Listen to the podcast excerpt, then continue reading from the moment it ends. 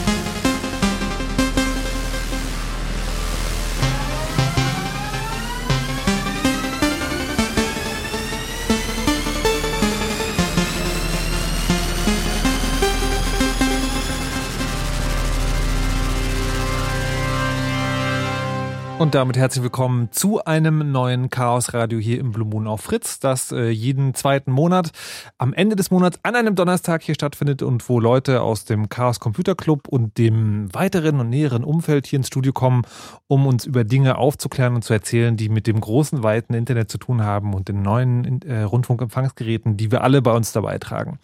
Es geht oft um Netz, es geht oft um Netzpolitik und es geht heute um ein Thema, das äh, möglicherweise nicht so ganz unbekannt ist, zwei Jahre rund begleitet es uns jetzt schon. Und das sind die Leaks des Herrn Snowden. Ja, vor zwei Jahren war es ungefähr so weit, dass jemand ankam und gesagt hat: So, hier, ich habe da mal ein paar Dokumente aus einem Geheimdienst herausgetragen und sage euch jetzt mal, wie ihr alle so überwacht werdet. Das ist einerseits, ähm, hat uns das begleitet die letzten Jahre, ist immer präsent gewesen. Andererseits ist es jetzt schon so lange her und fast schon Historie, dass man auch mal gucken kann, wie war das eigentlich, wie ist das eigentlich und was wird daraus eigentlich? Und das wollen wir heute hier klären. Und dazu habe ich wie immer zu einem Chaos Radio viele, viele Gäste hier im Studio. Es ist zum einen Anne Roth. Hallo und guten Abend. Hallo. Sie ist äh, für die Fraktion Die Linke Referentin für den NSA-Untersuchungsausschuss. Habe ich das richtig zusammengefasst? Ja. Sehr schön. Was das genau ist, klären wir heute noch. Dann ist der André Meister vom Blog Netzpolitik.org. Hallo und guten Abend. Hallihallo. Der, den man vielleicht auch am ehesten kennt, äh, wenn man die Berichterstattung verfolgt, weil er in diesem NSA-Untersuchungsausschuss sitzt und da immer bloggt. Live und dann auch später noch. Und außerdem noch Linus Neumann vom Chaos Computer Club. Hallo. Guten Abend. Die, die ja auch irgendwas mit Internet machen. Habe ich gehört. Manchmal. Ja, wir haben versucht, das auszusitzen, aber. So, und wir wollen heute mal über zwei Jahre Snowden und was davon übrig blieb reden. Und ich würde das gerne ähm, wie in so einer kleinen Geschichtsstunde anfangen und fragen, wie das eigentlich damals, das ist ja wirklich zwei Jahre, ist ja wirklich so eine sehr lange Zeit, gerade in Internetrechnung. Wie war das damals für euch, als ähm, es war ja so, es kam an einem Tag so ein Video, wo so ein Typ in einem Hotel saß, das überall hätte sein können, angeblich in Hongkong war und dann erzählte, ja, ich habe hier so ein paar Daten rausgetragen vom US-amerikanischen Geheimdienst. Und dann gab es so einen kleinen Artikel, der gesagt hat, ja, da gibt es so ein bisschen Überwachung und dann ging das immer so weiter. Wie war das für euch? Wie habt ihr das erlebt? Anna, vielleicht fängst du mal an. Kannst du dich, also es gibt ja bei anderen großen Sachen, so, wo warst du an dem Tag? Kannst du dich noch erinnern? Bei 9-11 wird das total gerne gefragt. Ist das für dich auch so ein großes Ereignis? Kannst du dich noch genau daran erinnern, wie das war? Nee, kann ich nicht. Also ich ähm, kann mich an meine Reaktion erinnern, aber wo ich war und wann ich das jetzt genau gehört habe, das weiß ich nicht mehr.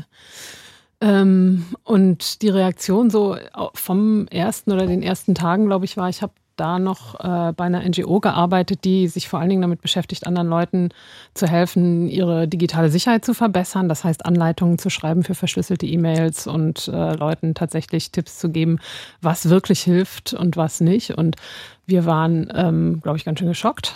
Und ähm, so im zweiten Moment würde ich sagen, ähm, setzte so ein bisschen das Entsetzen ein, auch, oh scheiße, es ist alles kaputt. Wir wissen im Grunde nicht mehr so richtig, was wir den Leuten jetzt raten können. Wir müssen eigentlich alles, was wir bisher Leuten empfohlen haben, nochmal überprüfen.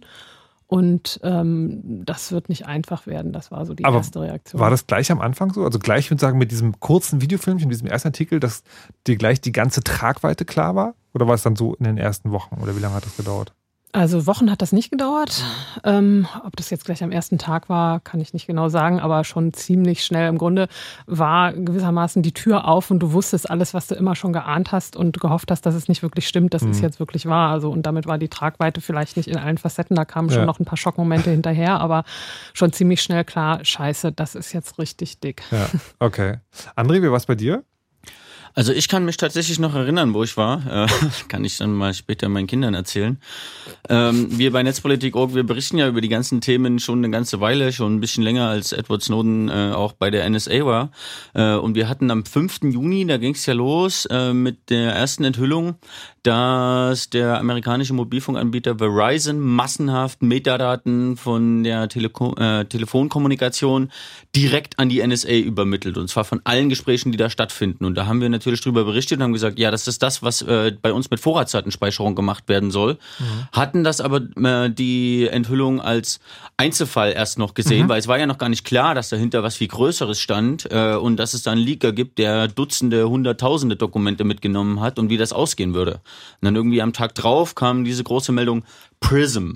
Äh, die NSA hat direkten Zugriff auf äh, die großen amerikanischen Internetunternehmen, äh, Google, Microsoft, Apple, Facebook und so weiter und so fort. Und habe gerade den Artikel noch vor mir, den ich damals geschrieben habe, und da stand drin, ja, Glenn Greenwald nach dem Scoop gestern mit der Vorratsdatenspeicherung, da ja schon mal echt krass war, legt er noch einen drauf und hat schon wieder so ein internes NSA-Dokument. Äh, voll krass, da jetzt endlich mal ranzukommen und zu wissen, was dieser größte, geheimste Geheimdienst macht, weil wir haben es immer geahnt und die äh, Enthüllungsjournalisten und Spezialisten Journalisten, die haben das immer schon so ein bisschen gesagt, aber bisher hat sich da niemand so wirklich drüber äh, dafür interessiert.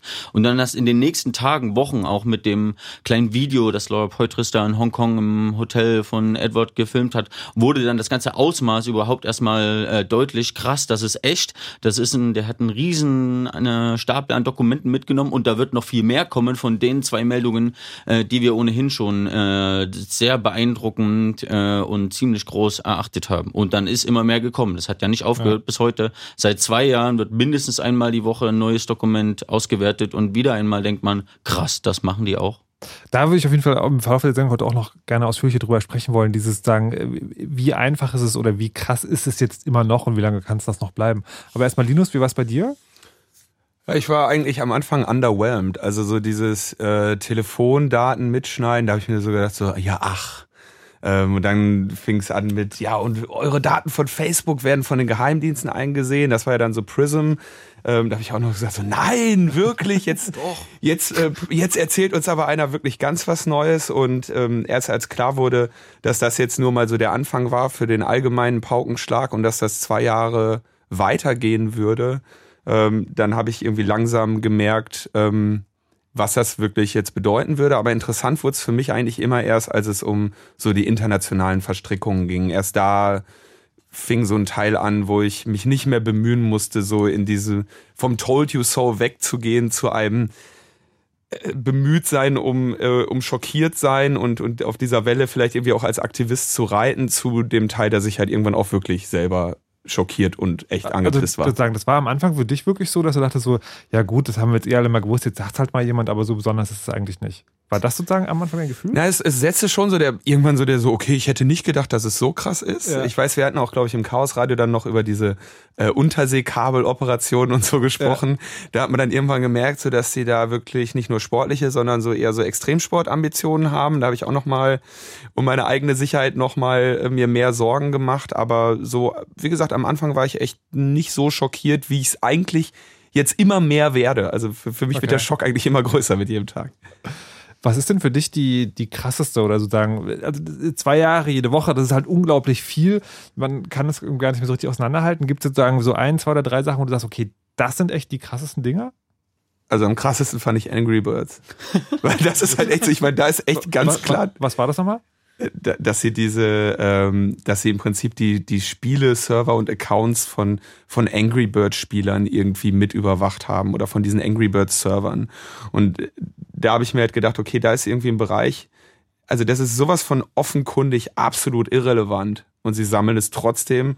Ähm, das war so dieser, da- das hat mir eigentlich am meisten Angst gemacht, ja, dass man, also in, selbst in Bereichen, wo es völlig unsinnig ist, da noch irgendwelche Daten zu sammeln, tun sie es trotzdem. Äh, Und da habe ich gedacht, okay, scheiße, hier haben wir es wirklich mit, mit Irren zu tun. Und gab es äh, gab's auch technischen Punkt, wo du gesagt hast, so, oh, oh krass, das hätte ich nicht gedacht, dass sie, keine Ahnung, das geknackt haben oder dass sie so und so vorgehen? Oder war das eh alles bekannt, dass es theoretisch möglich ist und dann haben sie es halt auch praktisch umgesetzt? Also ich würde so sagen, die waren so in der Regel ungefähr 20 Prozent über meiner Schätzung. Hm. Ähm, Also sie waren schon immer drüber, aber auch selten in, in dem Bereich, wo ich echt dachte, okay, das hätte ich mir jetzt nicht theoretisch zumindest noch vorstellen Also sagen, die, die Autos sind ein bisschen schneller gefahren, als du gedacht hättest, aber es waren keine fliegenden Surfboards. Um einen Vergleich Ich kann mich jetzt gerade an keins erinnern, aber vielleicht Okay. hat André gleich ein Beispiel, wo ich sage, ah doch, halt. Na, noch haben wir nichts über ihre Quantencomputer. Äh, bitte was? Ja, äh, wenn Ver- sie die dann mal. irgendwann mal haben, weil die NSA ist ja so fünf bis zehn Jahre vor der allgemeinen Forschung, Mhm. was wir jetzt auch nochmal lernen könnten, ja, dann ist wirklich Essig mit fast aller unserer Verschlüsselung, die wir bisher haben. Ist das tatsächlich was, was man jetzt aus, dieser, aus den ganzen Snowleaks rausziehen kann, dass man ungefähr abschätzen kann, wir wissen nicht genau, was sie können, wir wissen aber, wie, wie weit sie uns voraus sind? Ja, Okay, das sind diese fünf oder zehn Jahre, von denen du sprachst. genau, äh, gegenüber der öffentlichen Forschung an Ja. Universitäten. Was war denn für dich? Gab es für dich so ein, äh, hier, okay, das, ist, das war jetzt total krass oder ist dir im Gedächtnis geblieben, was, äh, was besonders heftig für dich Na, war? also für mich bleibt die, die Kernaussage der allen einzelnen Leaks zusammengenommen, ähm, sie nehmen einfach alles. Und zwar im wahrsten Sinne des Wortes wirklich alles. Sie reden ja selber davon. Collect it all, store it all, search it all und so. Äh, sie kennen keine Grenze, nirgendwo, niemand ist unverdächtig. Es wird einfach mal wirklich in riesigen Datenzentren die komplette digitale Kommunikation der gesamten Menschheit gesammelt, gerastert und ausgewertet bis hin zu Angry Birds. Und das ist, äh, haben wir in den vielen Einzeldokumenten jetzt dieses Gesamtbild, ob es Glasfaserleitungen, Hacken von Technik, Routern, also wirklich jede Technologie, die Sie erdenken können, sie sind drin und sie nutzen es. Anne, wie ist bei dir? Hast du irgendwas, wo du denkst, okay, das, äh, das hat mich jetzt besonders überrascht, was dir noch in Erinnerung ist?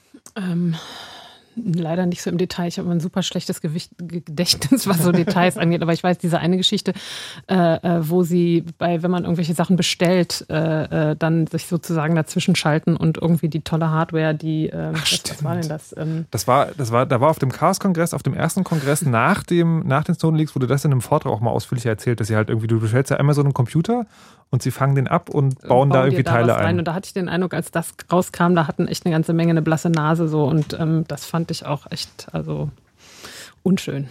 Äh, das war auch, ähm, da, da, da gab es auch eine so eine Geschichte, wo ich spannend fand, dass, ähm, weil es, es gab ja immer diesen Effekt, so, ja, wir haben euch ja übersagt, gesagt, dass ihr überwacht werdet. Ähm, und jetzt wird es mal richtig gesagt, aber wo selbst so, wo so irre Verschwörungstheorien auf einmal real wurden. Es gab irgendwie diese Geschichte von, dass sie an Monitorkabel oder Tastaturkabel so kleine Geräte dran bauen, die man dann von, von, äh, von bis zu Kilometern weit weg mit Mikrowellen bestrahlt und dann die Daten auslesen kann. Und es gibt ja tatsächlich so, so irre, die so, ja, die Regierung bestrahlt uns mit Mikrowellen, um uns abzuhorchen. auf einmal ist das sozusagen Realität und denkt so, was zur Hölle passiert da?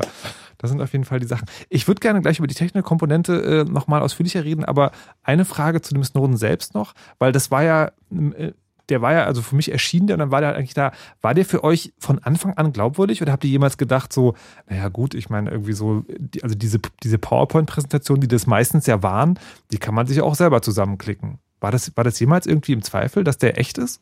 Ja, doch, klar, auf jeden Fall. Also ich meine, die Frage hat sich, glaube ich, also weiß ich jetzt nicht, aber ich habe mir die schon gestellt, dieses mhm. irgendwie, woher will ich mir denn da jetzt sicher sein, dass das nicht irgendwer sich ausgedacht hat. Ich fand, ich, also so von der Prozentzahl her würde ich sagen, war das jetzt nicht überwiegend dieser Zweifel, mhm. aber so das Fragezeichen, das habe ich schon ab und zu mal im Kopf gehabt. Aber schon abgelegt oder ist es ja. noch da? Nee, nee, das ist, ähm, also für mich ist das weg. Ähm, also 100 Prozent ist bei mir selten irgendwas, aber mhm. also im Grunde ist es weg und ähm, ja.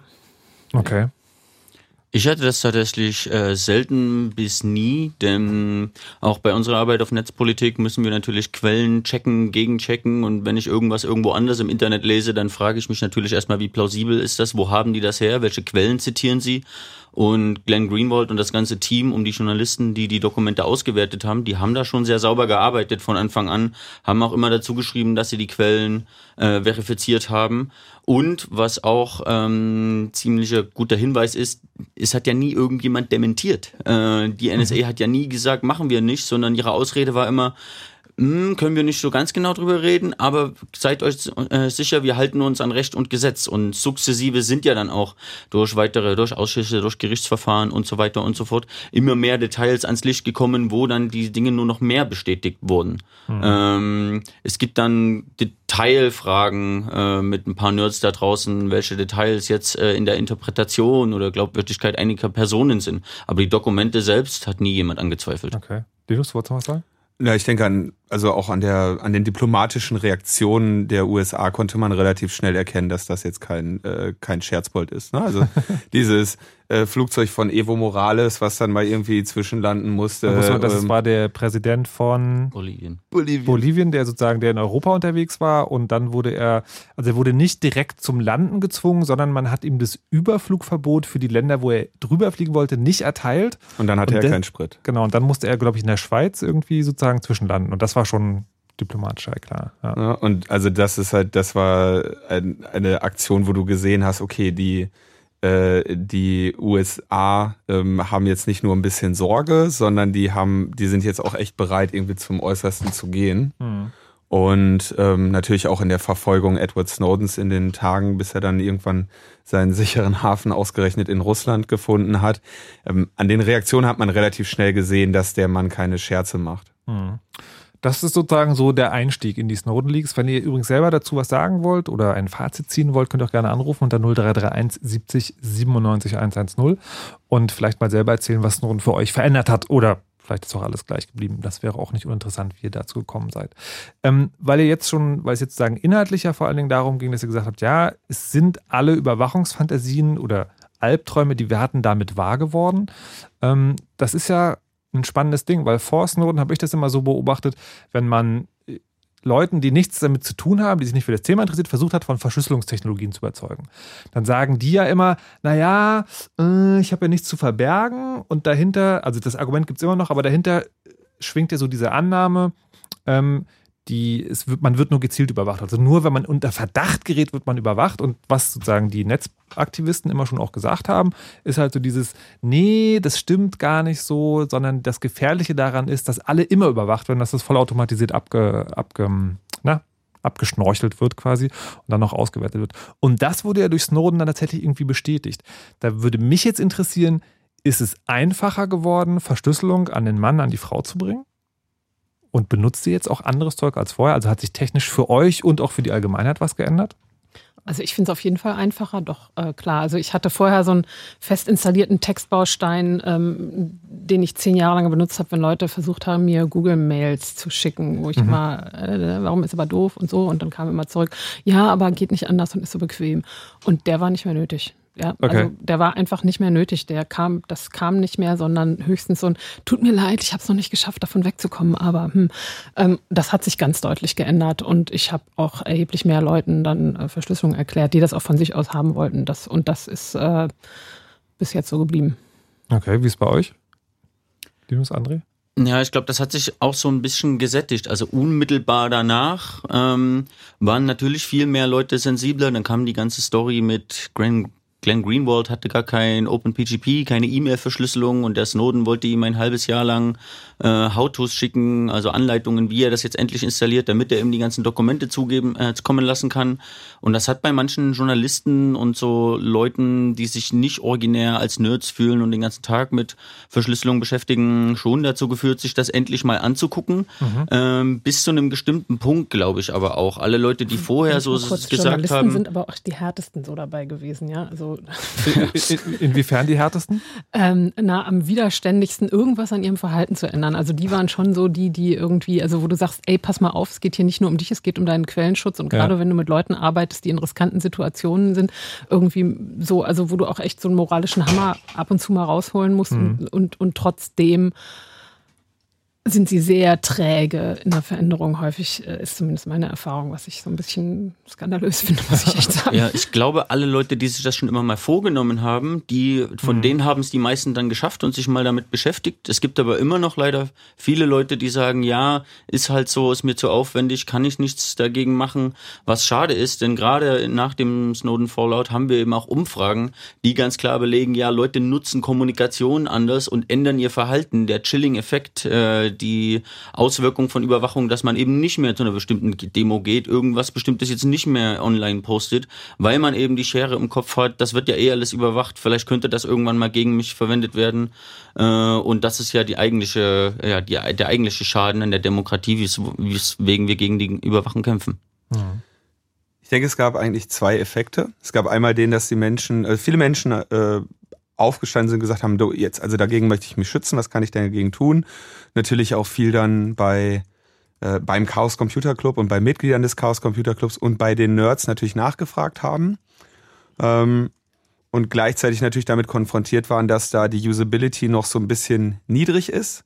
Andererseits sie aber gemerkt haben, okay, irgendwie jeden Tag lese ich in der Zeitung, dass irgendwas, was äh, sicher oder sonst wie geglaubt wurde, äh, wieder aufgemacht wurde und ihnen auch so ein bisschen klar wurde, okay, wer kann mir denn jetzt eigentlich noch garantieren, dass irgendwas, was, was mir hier irgendjemand andreht, wirklich sicher ist? Und wenn man dann so die ernsthafte Frage bekommen hat, ne, und man dann mal ehrlich darauf antworten musste, ähm, dann hat man die Leute vielleicht häufig auch wieder so ein bisschen auf so einen Boden der Tatsachen, auf so eine Resignation zurückgeholt, dass sie halt gesagt haben, ich will mich schützen, aber wenn selbst irgendwie hier so ein Security-Experte mir nicht wirklich sagen kann, ist das denn wirklich sicher? Ja, dann musst du erstmal ein Gespräch darüber anfangen, so, naja, was ist das Bedrohungsszenario, dem du dich ausgesetzt fühlst, um zu sagen, dass es sicher ist? Ja, also ähm, ist deine Angst ähm, ein, ein Massenüberwachungsgeheimdienst, dann ist das hier ein sehr gutes Mittel, dich zu schützen.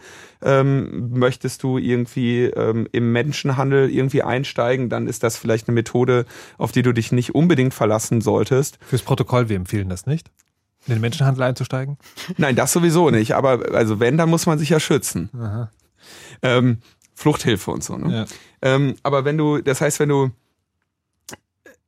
also so diese diese Multidimensionalität der äh, der der Sicherheit und dass es eben doch etwas komplizierter ist und dass einem ja doch irgendwie nichts passiert ist, das waren so zwei gegenläufige Effekte, die am Ende, glaube ich, darin gemündet haben, dass ähm, Produkte, die Sicherheit versprochen haben, so ein, ähm, und, zwar Produkte im Sinne von marktbeworbene Produkte von mhm. Unternehmen, äh, die Sicherheit versprochen haben, glaube ich, im Moment zu den größten äh, Profiteuren äh, gehört haben.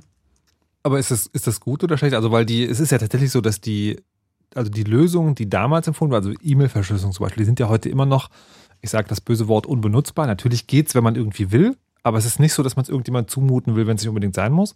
Ich habe gerade neulich wieder viel Spaß mit verschlüsselten E-Mails gehabt. Ähm, und an die Stelle sind ja so, es gibt ja so zwei, zwei Bewegungen. Das eine ist so, dass konkret Produkte entstehen. Also es gibt so einen Markt für Messenger, es gibt immer noch WhatsApp, selbst die verschlüsseln jetzt irgendwie, man weiß es nicht genau, ob es funktioniert und so, aber es geht halt. Und es gibt dann konkret Messenger, die sagen, wir sind jetzt sicher. Und das andere ist, dass auch selbst große Firmen sagen, so wir schreiben jetzt Datenschutz mal groß. Also Google hat zum Beispiel, das war, glaube ich, die erste große Sache, irgendwann gesagt, wir verschlüsseln den Datenverkehr, der intern bei unseren Sachen läuft.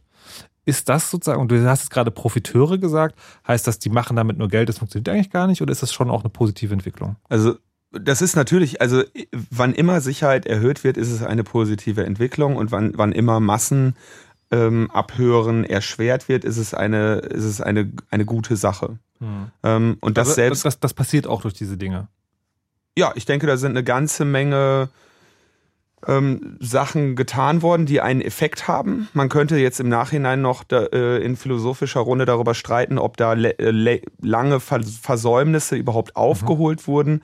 Aber wenn man einfach den Status davor mit dem Status danach vergleicht, denke ich, ist eine Menge passiert, die ähm, heute für eine höhere Sicherheit sorgt. Okay. Ähm, dass die Triebfeder dahinter unter Umständen halt so Marketing-Erwägungen und so sind, ähm, ist natürlich dann ein, ein fader Beigeschmack für Idealisten. Aber wenn wir einfach nur darauf blicken, was sich technisch geändert hat, dann haben den, glaube ich, den, den größten Schutz, also wenn man quasi Erhöhung des Schutzniveaus mal Menschen, für die es zutrifft, mhm. nimmt, dann sind gerade die Maßnahmen natürlich der großen Unternehmen ja. diejenigen, die signifikante Verbesserungen für viele äh, Teile der Welt geschaffen haben. Okay, also äh, nochmal sozusagen technisch, um es zusammenzufassen, es ist schwierig, sich komplett sicher zu machen, aber es ist relativ einfach geworden mittlerweile, sich gegen so diese Massenüberwachung halt zur Wehr zu setzen, also dass man automatisch quasi von einem alles mitgeschüffelt wird. Anne, du hast ja erzählt, du hast zu dem damaligen Zeitpunkt äh, für eine NGO gearbeitet, die sich halt damit beschäftigt, anderen Leuten zu erklären, wie sie sicher kommunizieren können. Ist das jetzt, also wenn du den Job immer noch machen würdest, wäre das mittlerweile einfacher, weil es da neue Produkte gibt? Ähm, Nee, weil die Produkte, wenn man das so nennen will, die wir empfohlen haben, ähm, die haben wir jetzt nicht so alle fünf Minuten gewechselt, mhm. sondern das waren Sachen, die relativ lange erprobt waren, die sozusagen gut abgehangen waren und relativ gut durchgecheckt waren. Und da hat sich nicht so viel äh, dran geändert, außer dass äh, TrueCrypt weggebrochen ist.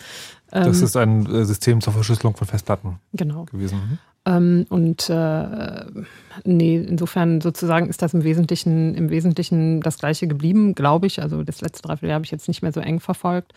Ähm, und das war im Grunde auch okay. Also wir haben letztlich, nachdem wir so den ersten Schock so äh, alles kaputt, man weiß nicht mehr genau, was geht und was nicht geht, ähm, im Grunde an unserem ja, an dem, was wir den Leuten so empfohlen haben, nicht so viel geändert, weil wir immer schon gesagt haben, perfekte digitale Sicherheit äh, es nicht. Äh, mhm. Äh, wenn du bei irgendwas wirklich sicher sein willst, das nicht mitgehört wird, dann äh, solltest du einfach überhaupt nicht digital kommunizieren. Und ansonsten ist, ist der Ansatz äh, tatsächlich zu sagen, jedes bisschen mehr an digitaler Sicherheit ist erstmal ein Schritt in die richtige Richtung. Und es geht im Wesentlichen darum natürlich auch, gerade wenn du Massen, also sozusagen auf die Massenüberwachung guckst, zu sagen, ähm, es muss da eine kritische Masse von Leuten her, die, äh, die das benutzen, weil es das der Gegenseite einfach auch schwieriger macht, äh, das Zeug einfach so einzusammeln. Je mehr ähm, niedrige Level von, von Schutzmaßnahmen benutzen, äh, desto mehr werden dann auch die geschützt, die den Schutz wirklich brauchen. Und, und ähm, wir haben vor allen Dingen, also Tactical Tech arbeitet vor allen Dingen mit, mit Menschenrechtsorganisationen, mhm. mit, mit Aktivisten, Journalistinnen im außereuropäischen Raum, die teilweise in sehr repressiven politischen Situationen sich befinden und äh, da einfach auch wirklich und also tatsächlich auch mit, mit fiesen Gefahren natürlich konfrontiert sind. Also wenn wir jetzt uns angucken, Finn Fischer oder so, dagegen nützt Text Secure dann auch nicht so wahnsinnig. Das ist aber der Finn Fischer, musst du nochmal ganz kurz. Finn Fischer ist ein Trojaner, der, äh, da, da können die anderen beiden, glaube ich, deutlich mehr nochmal dazu sagen, aber äh, der, der von eben Regimes unter anderem äh, insbesondere zur Verfolgung von Oppositionellen benutzt wird und auch tatsächlich ganz gezielt gegen bestimmte Personen eingesetzt wird. Und es ist auch nachgewiesen, dass äh, äh, Leute deswegen dann gefoltert und im wurden und im mhm. Knast gelandet sind.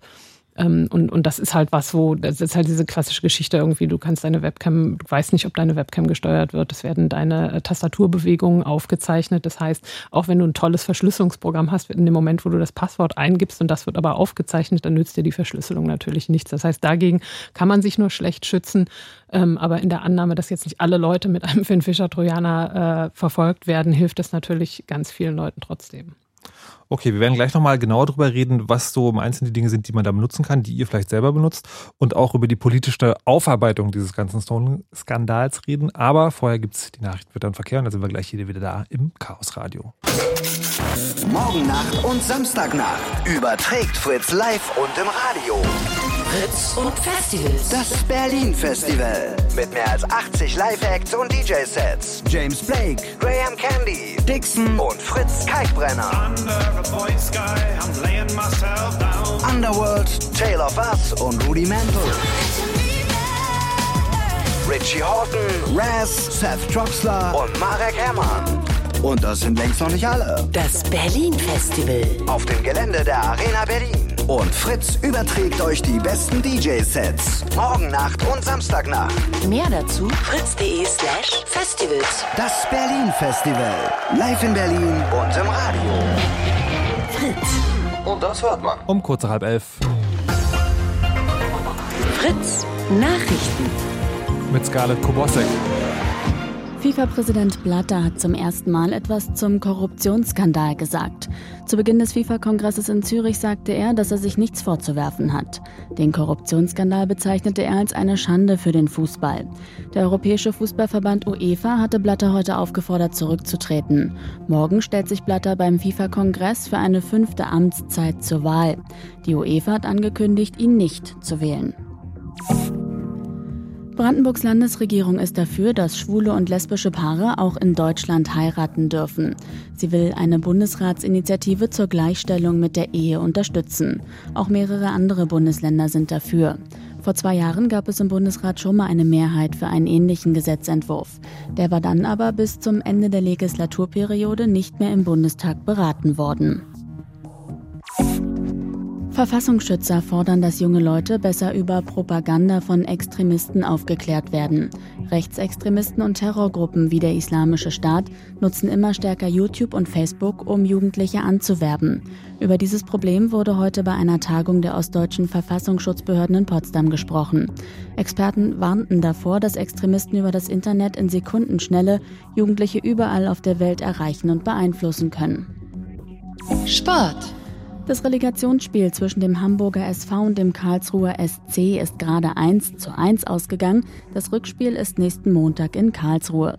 Alba Berlin hat im Halbfinalduell der Basketball-Bundesliga gegen Bayern München verloren.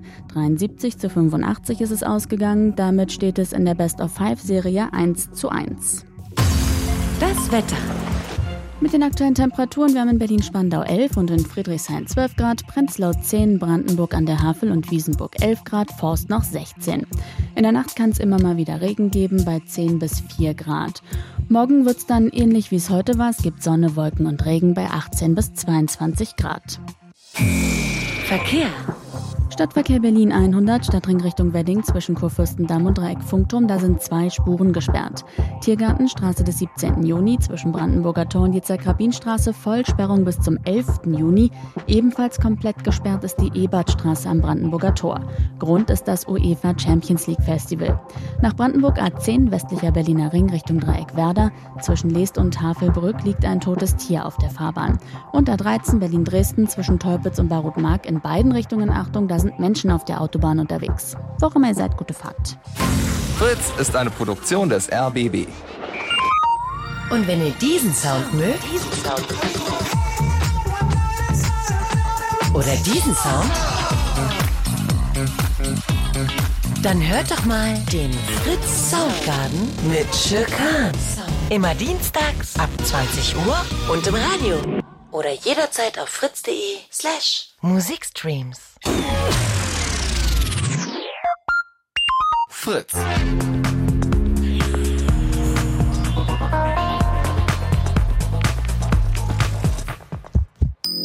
Blue Moon Der Blue Moon ist heute das Chaos Radio, das Chaos Radio auf Fritz und es geht heute um zwei Jahre Snowden und was davon übrig blieb und was wir so erlebt haben. Wir haben in der ersten halben Stunde schon geklärt, wie das damals so war und wie sich die Technik daraufhin so ein bisschen verändert hat und was die krassesten Dinge war, die da ans Tageslicht kamen, wie wir überwacht werden. Und wir, das sind in diesem Fall äh, die Gäste Linus Neumann vom Chaos Computer Club. Hallo, schönen guten Abend. André Meister von Netzpolitik.org. Hallo Internet.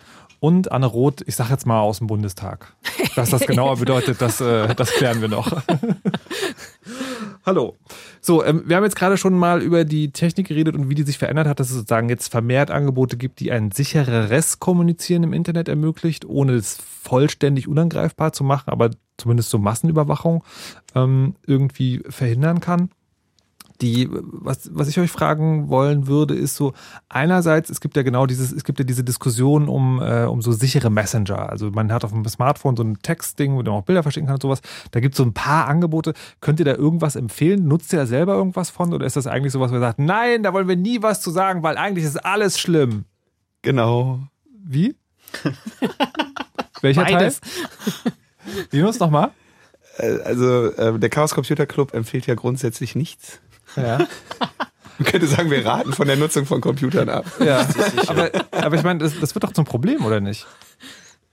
Weil, Nein, weil, also weil, weil wenn man, wenn man den Leuten, sozusagen, wenn man sich nicht traut, den Leuten was zu sagen, dann gehen die halt zu WhatsApp Mir ist, oder mir Facebook. Ist, mir ist vor allem diese Unterscheidung wichtig zu sagen, die, die Snowden-Problematik ist eine Problematik der Massenüberwachung. Und was uns, was wir jetzt tun müssen, ist erstmal die Massenüberwachung loswerden. Ja? Wenn du davon ausgehst, dass, dass Wenn du wir das dann erledigt haben. ja, genau, also Step by Step machen wir das jetzt. Aber das- haben das wir, ist- wir haben ja fünf Jahre Aber das, das ist schon auch eine Politikerantwort, die du jetzt gibst, ne? Ich frage dich nach Nee. einer konkreten Empfehlung. Du sagst, Ja. ja. wir müssen erstmal das globale Problem klären. Ja, aber jetzt gehst du mit mir auch um wie so ein Radiomoderator mit Politiker und unterbrichst mich. genau. Also die, ähm, es gibt in der ersten Stufe, denke ich mal, eine Menge Methoden, die adäquat sind, um sich gegen Massenüberwachung zu schützen. Und es gibt dann für, für Fluchthelfer und andere Freiheitskämpfer äh, nochmal Methoden, um sich äh, besser gegen auch gezielte Angriffe zu schützen. Und ich denke, das muss man immer auch unterscheiden. Massenüberwachung, gezielte Angriffe. Ersteres geht relativ einfach, da kann man dann auch viel empfehlen, was auch alles wahrscheinlich relativ ähm, nützlich ist.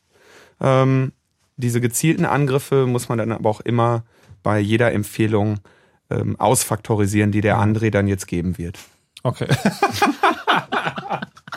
Das ist wirklich wie in der Politik hier. Nur mal gucken, was der andere sagt. Na, ich würde tatsächlich ein paar Sachen empfehlen. Ich bin Ja. zwar auch im Compu Chaos Computer Club, aber nicht als Sprecherrolle, deswegen äh, darf ich das auch tun, ohne gleich auf den Deckel zu bekommen.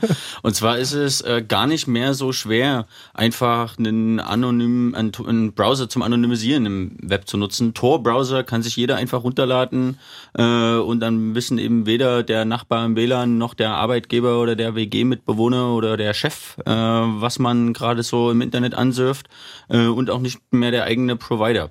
Äh, das schafft sogar der Monoxid. Einfach Tor-Project.org. Moment mal. äh, und dann äh, auch die Messenger auf dem Telefon sind um Längen besser als eine unverschlüsselte SMS, die halt wirklich bei Vorratsdatenspeicherung haben wir wieder, wo jede einzelne Nachricht wirklich eine konkrete Spur hinterlässt. Bei den Messagern äh, von den Smartphones tun das äh, die wenigsten derzeit, zumindest äh, für ja so lokale Cops oder Behörden in Deutschland oder auch einen Arbeitgeber oder ein eifersüchtiger äh, Ex-Partner. Ähm, eine konkrete Empfehlung muss ich jetzt nicht geben. Ich würde natürlich sagen, nehmt die, die frei und offen sind. Da gibt's ja aber mittlerweile äh, eine Handvoll seriöser, langlebiger Instant Messenger, die sich so auf der Smartphone halten. Und ansonsten äh, möchte ich natürlich trotzdem. Äh, Warte, warte, warte, warte, warte. Also, wenn du jetzt schon keine Namen sagst, dann ist ja wieder die nächste Frage so, wo gehe ich denn hin? Also, irgendjemand muss irgendwann was sagen können. Also, Ich. das ist, okay, dann, dann fragen wir gleich Ich, Anne. ich bin ja nicht im CCC, ich darf Sachen empfehlen. Und ich finde das auch total gut, weil vor mir stehen echt häufig Leute, die sagen, ey, ich habe keine Ahnung, es gibt so viel Zeug, was soll Ja. ich denn jetzt benutzen, was mache ich denn jetzt?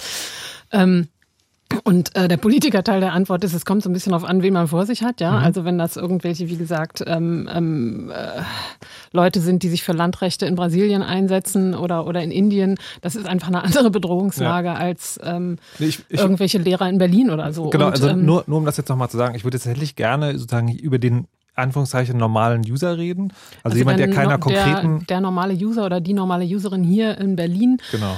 Ohne besondere politische Bedrohung oder genau. Drogenhändler oder was weiß ja. ich. Ähm, ähm, da gibt es schon eine ganze Menge Sachen so und ich würde auch Messenger empfehlen. Ich würde zum Beispiel sagen, Leute, die Android-Telefone benutzen, die sollten Text-Secure benutzen. Das kostet nichts, das ist Open Source. Da ist bisher noch nichts äh, gegen gesagt worden oder irgendwas gefunden worden, was sagt, mhm. sagen würde, das ist kompromittiert. Dazu gibt es mittlerweile das Gegenstück für iPhones auch, das heißt Signal. Ähm, das äh, ist schon mal ein super Anfang. Oder äh, beim Browsen beispielsweise gibt es eine Reihe von Add-ons, die so für so das, das Grobe an Massenüberwachung unheimlich hilfreich sind. Eins davon heißt HTTPS Everywhere. Das verschlüsselt die Transportwege. Das heißt, ähm, hilft so ein bisschen dabei, dass zwischen mir und der Webseite, die ich ansurfe, also dem Server, den ich da kontaktiere, auf der anderen Seite dazwischen nicht ganz so viele Leute mitlesen können. Ähm, und, und eine ganze Reihe von, von Add-ons, die Tracking ähm, zumindest behindern teilweise. Ähm, da würde ich sagen, AdBlock Plus ist äh, eine ganz gute Empfehlung oder NoScript äh, zum Beispiel, um, um ähm, das Ausführen von Skripten so ein bisschen besser unter Kontrolle zu haben. Da gibt es, da, also da könnte man jetzt noch einiges mehr zu sagen. Ich könnte auch eine super Website von Tactical Ethical Tech empfehlen, wo ganz viel davon draufsteht, weil, ähm, weil wir eben dort tatsächlich uns auch zur Aufgabe gemacht haben, Leuten ganz konkret zu helfen mhm. und zu sagen, wenn dein Problem ist, du willst E-Mail verschlüsseln, dann geht's hier lang. Wenn dein Problem ist, du willst diese ganzen Werbetracking-Sachen mal so ein bisschen verstehen und in den Griff kriegen, dann geht es da lang. Messenger gibt es hier und so weiter und noch eine ganze Reihe von anderen Sachen. Mhm. Und äh, da, viel davon ist tatsächlich relativ einfach auch äh, zu installieren. Wenn man sich nicht vornimmt zu denken, ich muss das jetzt alles auf einmal verstehen und ich muss das alles auf einmal machen, sondern sagen, hier, ich nehme mir dafür immer so ein bisschen Zeit und ähm, am Wochenende eine halbe Stunde und installiere mir ein so ein Add-on so und damit habe ich mich nicht komplett geschützt, aber damit bin ich einen Schritt weiter und das finde ich einfach eine ganz gute Hausnummer so für den Wald- und Wiesengebrauch hierzulande. Ich wollte gerade sagen, da ist fast so eine Art, es gibt diese schöne Worte, Paradigmenwechsel. Ähm, gerade in der Diskussion mit, mit also Leuten, die sich wirklich heftig mit Sicherheit beschäftigen, ist immer so, entweder du machst es richtig perfekt oder du machst es halt gar nicht, dann kannst du auch gleich ganz das. Und das hat sich so ein bisschen jetzt anscheinend gewechselt in den letzten zwei Jahren auch zu, okay, es gibt Schritte in die richtige Richtung, das ist gut, wenn ihr die erstmal macht. Wir haben ja vor allem auch gesehen, wohin uns das geführt hat. Also ich meine, über 20 Jahre hat man da irgendwie gestanden und gesagt so, ja, nein, du musst jetzt hier PGP machen und du musst den gesamten Fingerprint und äh, keinen Key-Server und hast alles nicht gesehen und du hast irgendwie die, die meisten ähm, Nutzer nicht verloren, sondern halt nie bekommen. Mhm. Und genauso diese, dieses reine leere Paradigma ähm, hat eben auch zu dem, zu dem Disconnect geführt, der jetzt ähm, mit so Usability-Initiativen, äh, wie gesagt, hauptsächlich von, von Startups oder anderen Unternehmen, aber natürlich auch viel aus der Community, ähm, wieder geschlossen wird. Ja, also es war ähm, lange Zeit völlig normal, dass man sagt, ja, die, die Ende-zu-Ende-Verschlüsselung muss selbstverständlich von dem Produkt getrennt sein. Sie muss davon unabhängig sein, sonst ist dem Produkt nicht zu trauen. Wunderbar hat dazu geführt, dass wir allein ein paar Jahre ähm, auf, also mal so auf, auf iPhones oder so, einfach keine ernstzunehmenden Ende-zu-Ende verschlüsselnden Tools hatten. Gab es ja. einfach gar nicht. Ja. Und dann kam irgendwie so Threema auf, das wurde dann Hype, die haben es noch geschafft, durch ihre, durch dieses Code-Scannen dem Ganzen so eine, auch so eine körperlich nahe Komponente zu geben und das Ganze. Also das ist, äh, kurze Erklärung, das ist ein Messenger, wo man den Kontakt sozusagen zwar auch übers Netz herstellen kann, aber wo der wirklich sichere Kontakt erst dann hergestellt ist, wenn man den anderen getroffen hat und sich gegenseitig einen QR-Code vom Smartphone abgescannt hat. Genau, weil man dann wirklich verifiziert hat, dass man mit einem Schlüssel verschlüsselt, den der andere auch hat und nicht jemand dazwischen ist, der den äh, der einen anderen Schlüssel unterjubelt. Das ist tatsächlich ein ganz gutes Beispiel, weil beim, äh, das gibt es bei E-Mail-Verschlüsselung auch. Und da war es aber immer ein Problem, das zu erklären. Und die haben es irgendwie geschafft, das Problem total zu umgehen und einfach nur zu sagen, ja, mach das einfach so, das ist dann super. Ja, anders hat man es ähm, den Leuten auch nicht beibringen können. Ja. Ne? So viel Zeit hatten die meistens nicht. Okay, das ist sozusagen, äh, das ist der, der technische Teil. Und es gibt ja auch sozusagen in der Diskussion darum, wie mit den Snowden-Leaks umgegangen wird, die also tatsächlich zwei Lager und manche Leute sagen beides, nämlich wir müssen das durch die Technik klären, also wir als Betroffene durch die Überwachung, wir wehren uns. Der andere sagt, naja, man müsste das eigentlich politisch klären. Also weil diese Überwachung wird ja von irgendjemandem in Auftrag gegeben, irgendjemand führt die durch und da könnte man ja vielleicht mal was ändern. Und dann kommen wir zu dem Punkt, wo vor allen Dingen hier André und Anne äh, auch ganz viel arbeiten, nämlich zum NSAUer, dem äh, NSA-Untersuchungsausschuss im Bundestag. Oder? Ist doch korrekt. ja, ich glaube, das war der Bundestag. Okay. Doch, ja. Stimmt, äh, parlamentarisches Kontrollgremium ist auch das Stichwort. Ähm, bevor wir aber dazu kommen, also was bei uns hier ganz konkret vor der Haustür passiert ist, wie reagieren, wie ist denn so generell die politische Reaktion in anderen Ländern auf Snowden? Also wir werden jetzt gleich sozusagen den ganzen Rest der Sendung wahrscheinlich über uns reden, aber vorher hätte ich gerne noch so einen kurzen Überblick.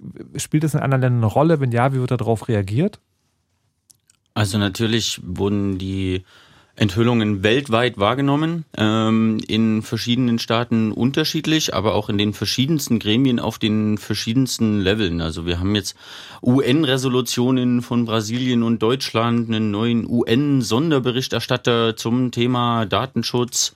Wir hatten im Europäischen Parlament äh, den Liebeausschuss, äh, den es schon immer gibt. Der hat einen Sonderbericht zu dem Thema gemacht, auch mit Anhörung von Edward Snowden und ein paar anderen Experten aus unserem Umfeld. Wir haben Debatten in Brasilien äh, und anderen Staaten, ob sie nicht auch so eine Art Untersuchung machen, ob sie ihre Infrastruktur unabhängiger von den USA und den Five Eyes Ländern machen. Und wir haben natürlich äh, in Deutschland den Untersuchungsausschuss im Deutschen Bundestag, der weltweit noch so ein bisschen einmalig ist, äh, weil der wirklich von Grund auf versucht, ähm, die, ja, die Enthüllung, den Enthüllungen auf den Grund zu gehen mit Akten und Vorladung von Zeugen, was so es noch in keinem anderen Parlament gegeben hat.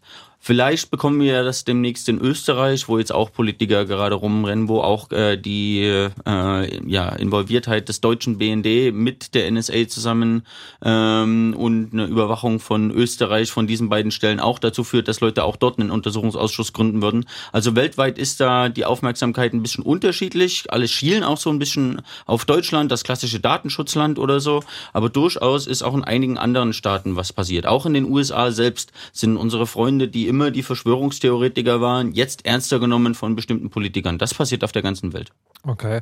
Jetzt ist, wenn man das, äh, wenn man das in den USA betrachtet, finde ich es ganz spannend. Selbst Snowden selbst, äh, wenn man den Interviews, äh, wenn man dem zuhört, hat so diese, diese Einstellung, dass man, dass man den Eindruck hat, in den USA geht es vor allen Dingen darum, dass äh, eigene Bürger nicht belauscht werden. Das klingt manchmal so, naja, solange die NSA und die ganzen anderen Sachen so irgendjemand irgendwo belauschen, ist das halt schon ganz okay, aber wehe ist es ein US-Bürger dran. Das ist so das, was bei mir manchmal ankommt. Ist das korrekt, oder?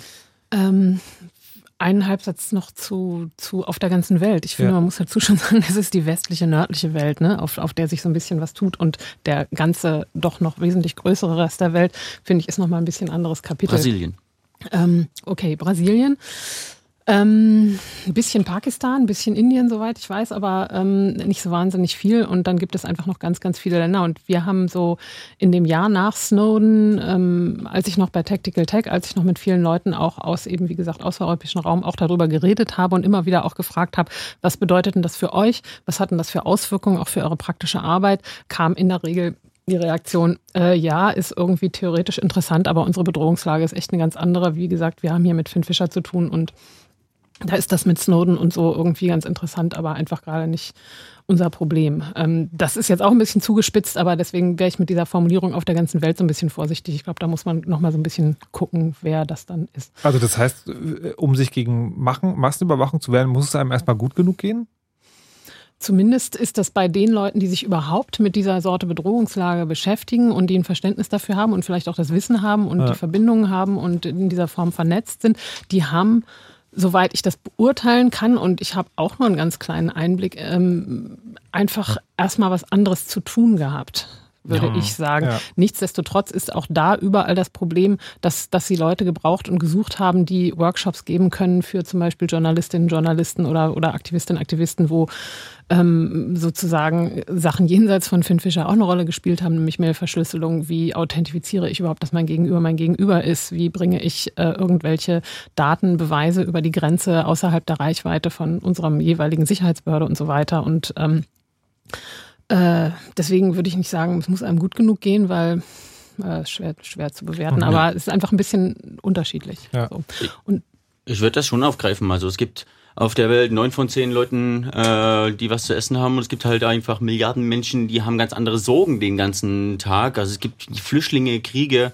Äh, tatsächlich muss man erstmal in die Situation kommen, äh, so, so weit politische äh, zu betätigen und Gedanken über Gemeinwohl, über eine lokale Gemeinschaft hinaus zu machen, das machen zu wollen. Und tatsächlich, wenn ich irgendwo in Vietnam oder Nicaragua politischer Aktivist bin, dann habe ich ganz andere Threat-Level, unmittelbare Bedrohungen, was Anna ja auch schon gesagt hat, in Pakistan als jetzt irgendwie das Supergeheimdienst der USA, der sowieso alles bekommt. Also tatsächlich würde ich das schon äh, ein mhm. bisschen relativieren, dass wir da hier eine Debatte führen, die wir tatsächlich ein bisschen in der westlichen Welt haben und uns grundsätzliche Gedanken über Demokratie und Zusammenleben auch mit dem Rest der Welt machen, aber wir haben jetzt nicht den ganzen Tag, um über unser Leben zu kämpfen. Ja. Und dann kommt noch mit dazu, dass wir halt wenigstens Datenschutzgesetze hier haben, ja. Also die hast du in ganz vielen Ländern einfach nicht, wo die Leute sagen, ey, ihr beschwert euch jetzt, dass die sich nicht an eure Gesetze halten, aber wir haben die halt einfach gar nicht so. Wir sind einfach an einem ganz anderen ja. Punkt der Problemlage.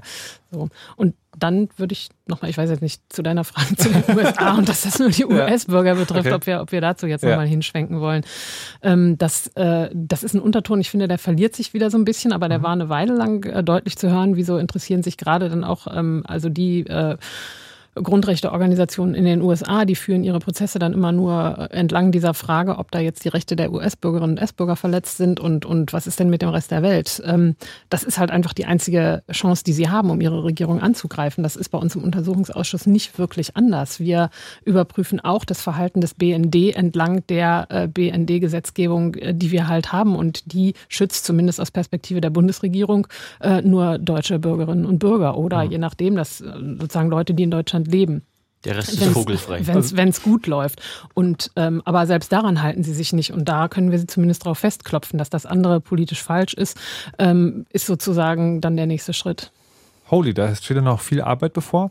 Ähm, bevor wir jetzt so tatsächlich zur politischen Dimension kommen, noch ein Anrufer, ihr könnt auch gerne anrufen, 0331 70 97 110. Und zwar Nils, der nochmal was zur, zu den persönlichen technischen Konsequenzen sagen möchte. Hallo Nils. Ja, hallo. So, jetzt hast du gehört, dass äh, Verschlüsselung eigentlich eine gute Sache ist und jetzt sagst du aber so, na, so geil ist es dann doch nicht. Warum?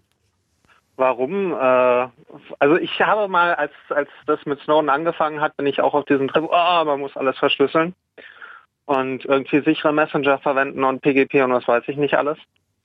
Und inzwischen bin ich davon so ein bisschen abgekommen. Also wenn ich mir so Web, meinen Webbrowser angucke, ich habe, als vorhin HTTPS Everywhere ähm, erwähnt wurde, ist mir aufgefallen, oh, ist ja gar nicht mehr installiert. Deswegen läuft das in letzter Zeit so runter, das Webbrowsen, weil ich immer wieder Probleme hatte, dass Seiten irgendwie Inhalte halt dann nicht verschlüsselt ausgeliefert haben und dann die gar nicht mehr dargestellt wurden.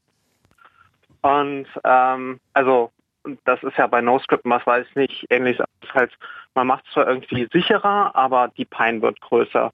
Und bei den Messengern, da war es dann irgendwie, ist man dann auf Threema gegangen und dann heißt es jetzt, naja, eigentlich müssten wir Text Secure verwenden, seitdem es ja auch Signal gibt. Aber jetzt kriege ich die ganzen Leute ja nicht mehr von Threema so ohne weiteres weg. Dann müsst ihr jetzt die ganze Überzeugungsarbeit nochmal leisten. Abgesehen von den Leuten, die sagen, ja, nee, ich habe WhatsApp und das brauche ich eh, weil alle meine anderen Leute, die ich so kenne, haben WhatsApp. Und das hängt dann auch wieder so ein bisschen Mal abgesehen von dieser ganzen Metadatengeschichte, die ja dann auch äh, in der in der Totalüberwachung ja auch irgendwie nicht man nicht wegbekommt. Also da muss man kurz erklären, Metadaten sind sagen nicht die Daten, die bei der Kommunikation direkt anfangen, also worüber ihr schreibt, sondern wer schreibt gerade mit wem, wohin. Ja, genau. Die fallen halt auch bei verschlüsselter Kommunikation meistens an. Ja, genau. Und, und, das, und, halt und du, du, hast quasi jetzt einfach resigniert und hast gesagt, so, äh, mir egal, sollen sie auch machen. Ja, genau. Also das ist irgendwie so ein bisschen, es ist halt mehr Pain als Gain, fühlt es sich so ein bisschen an, so nach der ganzen Zeit. Und es ändert sich halt nichts und an sich kann die Änderung nur von politischer Seite kommen. Und ähm, sowas wie, wie die Inhalte, dass halt Metadaten an sich ja interessanter sind als die Inhalte, ähm, und ich höchstens Angst haben muss vor der Profilbildung, dass ich mal so in dieses Brasil-Ding reinkomme, da ich irgendwie über ein falsches Profil, also dass halt quasi irgendwie Nachrichtendienste zwar alles einsammeln und dann der Algorithmus meint, ja, der ist böse, obwohl ich gar nicht böse bin, sondern irgendwie ein toller Fehler oder Ausreißer da drin der Meinung war, dass ich jetzt böse bin, ähm, habe ich irgendwie so als Privatperson naja, so das, das Threat-Model ist mir irgendwie nicht klar, wogegen ich mich eigentlich wehren soll. Ja, dagegen die Massenüberwachung. Wenn ich es richtig verstanden habe, Linus, du wolltest was sagen? Ähm, zwei Punkte. Ich denke, die Probleme, die du da jetzt festgestellt hast, sind erstmal keine, die äh, wirklich mit den Tools, die du verwenden, ähm, direkt zu tun haben. Also wenn Webseiten ähm, scheiße geschrieben sind, sodass sie, obwohl sie verschlüsselt aufgerufen werden, immer noch unverschlüsselte Inhalte einbinden, dann ist das ein schwerer handwerklicher Fehler auf Seite der Webseite. Ja, das. Und ähm, dein Tool ähm, zieht die notwendigen Konsequenzen, um dich ähm, entsprechend zu schützen. Trotzdem hast du natürlich recht, dass da ähm, für dich einfach die, die User Experience leidet. Andererseits denke ich, ist es sehr wichtig, dass wir ähm, eben auch dieses Zeichen einfach mal setzen. Denn äh, wie gesagt, dadurch, dass sich nie jemand beschwert hat, ähm, sind wir überhaupt in, in, in diese Situation geraten, in der wir jetzt ge als Gesellschaft sind. Und das ist der zweite Punkt, den ich anbringen wollte. Für dich persönlich äh, geht's da um nichts. Ja, dass du äh, in dieser Brasil-Fliegen-Situation landest und irgendwie ähm, persönlich dann getargetet wirst, da müsstest du schon Anne Roth sein, der das alles schon passiert ist. Und ich möchte, möchte ganz kurz, Brasil ist ein Film, in dem es genau darum geht, dass jemand fälschlicherweise verdächtigt wird, so nur um es mal geklärt zu haben und damit es nicht als Codewort hier ist. Okay. Ähm, das heißt, um als äh, ein unver unverschuldet Opfer dieser äh, oder Ziel dieser Überwachung zu werden, musst du schon so viel Pech haben wie Anne, die das äh, über viele Jahre am eigenen Leib erlebt hat. Ähm, es geht aber vielmehr bei dieser Massenüberwachung darum, dass wir einen Wert in unserer Gesellschaft verteidigen. Also es geht nicht darum, dich persönlich zu schützen, sondern es geht darauf, darum, auf eine ähm, Veränderung in unserer Gesellschaft ähm, hinzuwirken, von der wir alle und unsere Demokratie profitieren werden. Und der individuelle Schutz, denke ich, äh, sollte davor auch im Hintergrund stehen. Ja, da würde ich aber auch gerne noch einhaken. Ähm, in, zum Schutz der Demokratie ist aber ähm, Krypto eher Abwehr, so von ich möchte mich jetzt den allumfassenden Netz entziehen. Deswegen finde ich die politische Perspektive, Markus, du hast das vorhin angesprochen, zwischen Technik und Politik, finde ich die politische Perspektive größer, denn eigentlich sollten wir uns gar nicht schützen müssen, sondern da draußen gibt's wild gewordene Geheimdienste, die fucking alles überwachen und das sollten wir, das sollten wir schleunigst beenden und unsere Demokratie zurückerobern und uns nicht verstecken müssen. Also das heißt, du würdest Nils äh, sozusagen sagen, okay, du darfst ruhig resignieren, weil das nee, das nicht. Der soll sein HTTPS Everywhere wieder installieren. Das geht auch gut. Okay, Anne noch? Und mein Take ist noch ein anderer, weil ich ähm, finde, so dieses ähm, leicht moralisierende hier irgendwie, du musst jetzt aber mitmachen beim Weltretten, ist natürlich irgendwie schon in Ordnung, aber ähm, das hilft mir natürlich nicht dabei. Ich sage, das funktioniert alles nicht richtig und früher war viel schöner. Ich würde den wie immer hinkenden Vergleich äh, mal ranholen, zum Beispiel mit Ernährung, ja. Also wenn du ähm, total gerne Grillhähnchen isst, ähm, dann äh, und, und die super lecker findest und äh, dir dabei noch nie Gedanken darüber gemacht hast, dass das halt leider Käfighühner sind und voller Antibiotika, weil sie halt einfach voll lecker sind, dann ist es relativ schwierig, dich dazu zu kriegen, jetzt äh, Veganer zu werden. So und dazwischen gibt es aber 25 äh, verschiedene Stufen von Sachen und alle Leute entscheiden sich unterschiedlich, weil sie entweder das mit den Hähnchen in den Käfigen doof finden oder das mit den Antibiotika doof finden oder irgendwann die ganzen Geschmacksverstärker nicht mehr mögen ähm, und dann sich ein bisschen gesünder ernähren. Und so ähnlich ist es mit der Verschlüsselung letztlich auch, dass du einfach überlegen musst, ähm, klar ist immer eine Abwägung Bequemlichkeit versus Sicherheit. Das ist, sind sozusagen die beiden Enden dieser Skala, von der wir da sitzen. Und es gibt aber nicht nur diese beiden Enden, sondern es gibt dazwischen ganz viel und das müssen einfach alle für sich entscheiden, wie viel sie davon haben wollen und die Leute, die dann zum Schluss äh, die gesunden veganen Körner tatsächlich lecker finden, das ist natürlich super, aber das geht halt einfach nicht allen Leuten so. Und, ähm, nee, das, Problem, und, und das, das mit dem Überzeugen deiner Freunde, die natürlich dabei auch mitmachen müssen, ja, ist auch ein Riesenproblem. Also ich habe irgendwie jahrelang einen PGP Keyring mit mir rumgeschleppt, da hatte ich fünf Schlüssel drin so und das war echt einsam und traurig und ich habe es nur aus Überzeugung gemacht. Inzwischen habe ich da mehrere hundert Schlüssel und das ist super und das dauert einfach seine Zeit, aber man sollte es nicht aufgeben. Also Nils. Ja, also ähm, also A, was mir also was mir zum Beispiel fehlt, ist sowas wie eine Anlaufstelle, weil es ist sowas wie nehmen wir mal GPG, wo es dann, wo ich mir so denke, uh, mit Android-Telefon kann ich das endlich vernünftig machen im Gegensatz zu iOS. Ähm, und dann lese ich halt irgendwie, ja, bist du bescheuert, dass du irgendwie deinen Private Key auf deinem Telefon speicherst, weil Telefone sind halt so generell eher unsicher. Okay, denke, Nils, ja, Nils, Nils, Nils, ich würde jetzt gerne ja? nicht, nicht gerne nicht sozusagen in die äh, Details privater Verschlüsselungstechnologien ja. ähm, einziehen, weil die Zeit uns zu sagen, ich weiß, wie viele noch geplant haben und schon langsam wieder fortläuft. Ähm, und würde deswegen zum Schluss kommen wollen und sagen wollen, also sagen die Runde hier empfiehlt, ähm, man darf ein bisschen resignieren, man sollte es aber nicht ganz aufgeben. Kannst du damit okay. leben? Ja. Ja, mal sehen. Es fehlt, es fehlt halt die Anlaufstelle. Das, was äh, du ja auch schon gefragt hattest mit dem, ja, und was empfiehlt dir so Da gibt es Okay. irgendwie, es gibt halt so eine, eine, die, ich weiß jetzt nicht, ob es Tactical Tech ist oder es gab irgendwie was, was so ein bisschen die Runde macht, aber so richtig auch nicht, meiner Meinung nach. Na, Prison Break zum Beispiel, finde ich, ist eine ganz vernünftige Anlaufstelle. Und Ja, genau, Prison Break war es ja auch. Beispielsweise, Ja. dann gibt es ähm, echt eine ganze Menge anderer Sachen. Von Tactical Tech gibt es Security in a Box, wo eine Reihe von Software vorgestellt und auch erklärt wird und so ein bisschen für Einsteiger, um nachzuvollziehen, wie funktioniert Tracking und wie ist das mit den Browser-Add-ons und so, würde ich empfehlen myshadow.org, da wird das relativ gut erklärt. Also gib, gib nicht auf Ja, ja. und viel Glück dabei. Jo, danke. Bis Schönen dann. Abend noch. Tschüss. Tschüss. So, Gottes Willen, hätte das gedacht? Mit Hörern heute. ähm, wir mit, machen, einem, mit einem Hörer. Ne, es ist noch einer in der Leitung tatsächlich. Äh, Der möge sich bitte noch ein bisschen gedulden.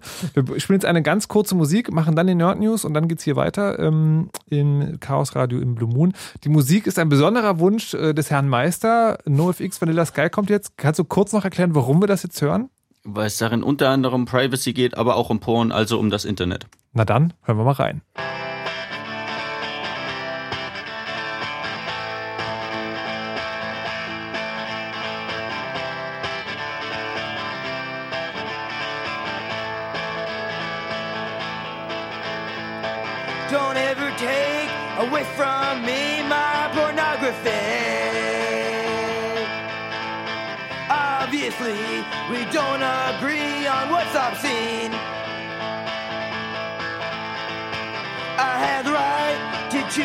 What I want to see and read.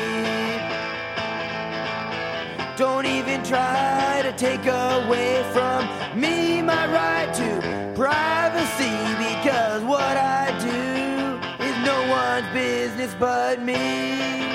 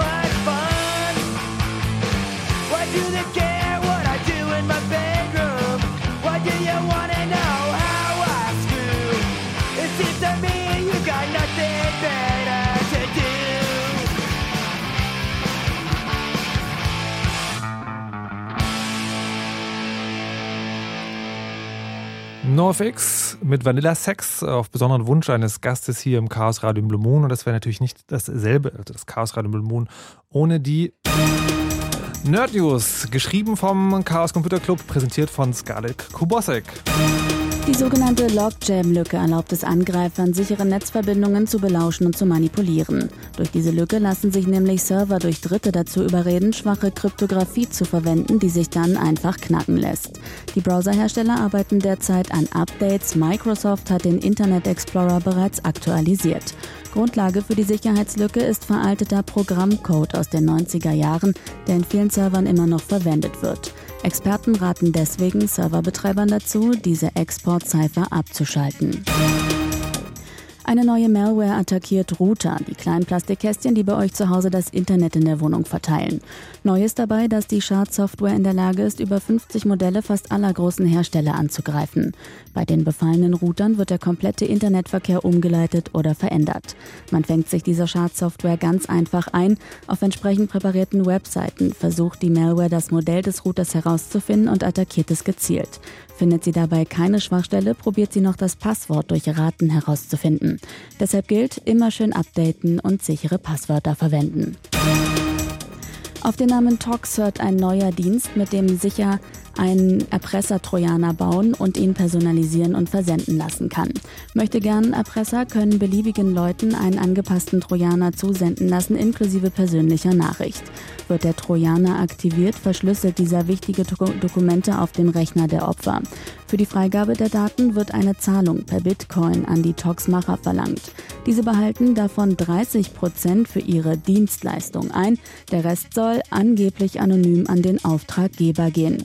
Besonders perfide, da die Schadsoftware jedes Mal neu verfasst wird, wird sie von Virenscannern und anderer Sicherheitssoftware kaum entdeckt. Scarlett Kobosek präsentierte die Nerd News vom Chaos Computer Club und falls jetzt jemand zur letzten Meldung wieder sagen will, wie könnt ihr es nur wagen, sowas den Hörern vorzuschlagen, das ist als Sicherheitswarnung gedacht, nicht als Leitfaden. Ich hoffe, das ist klar.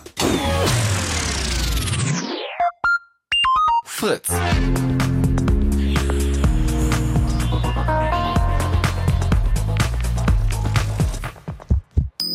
Blue Moon.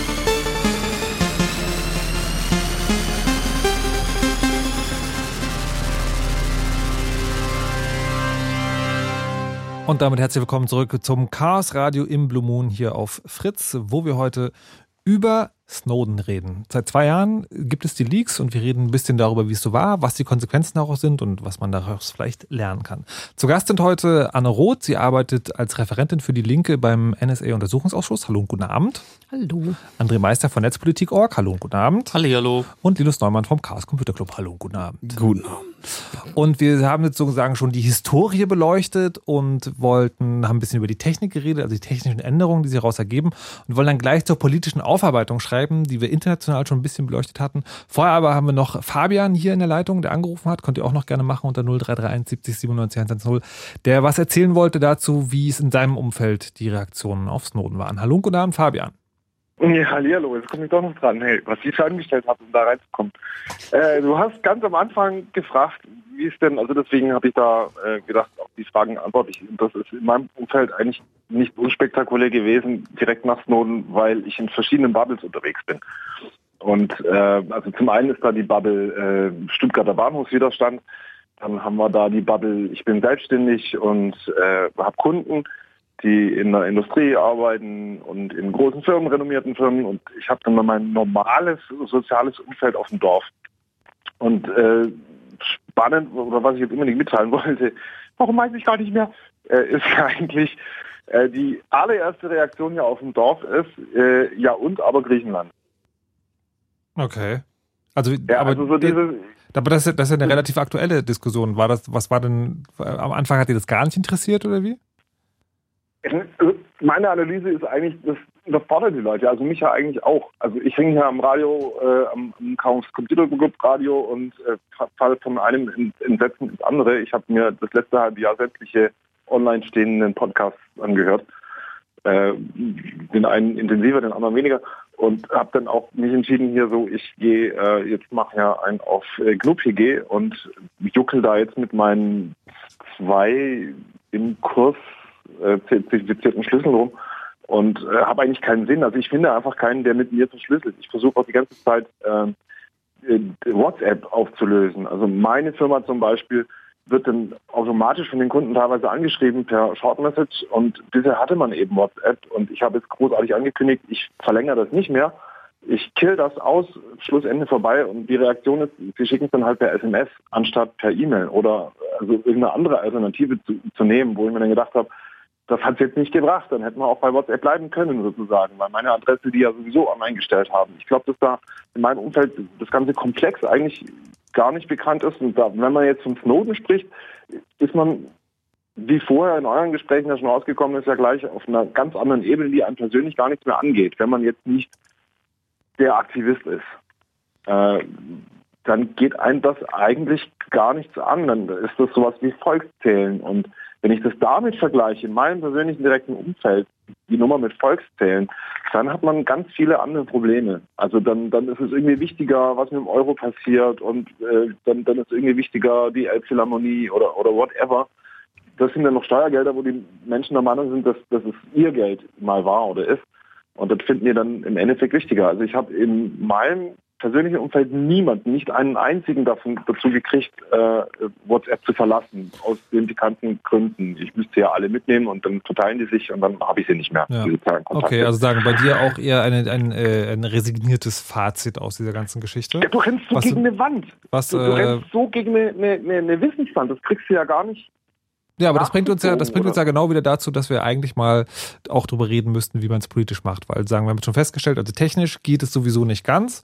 Ähm, inhaltlich funktioniert es nicht so gut, weil sagen jetzt schon zwei Leute sagen, naja, also es funktioniert für mich nicht so richtig gut, es funktioniert auch im Umfeld nicht so richtig gut.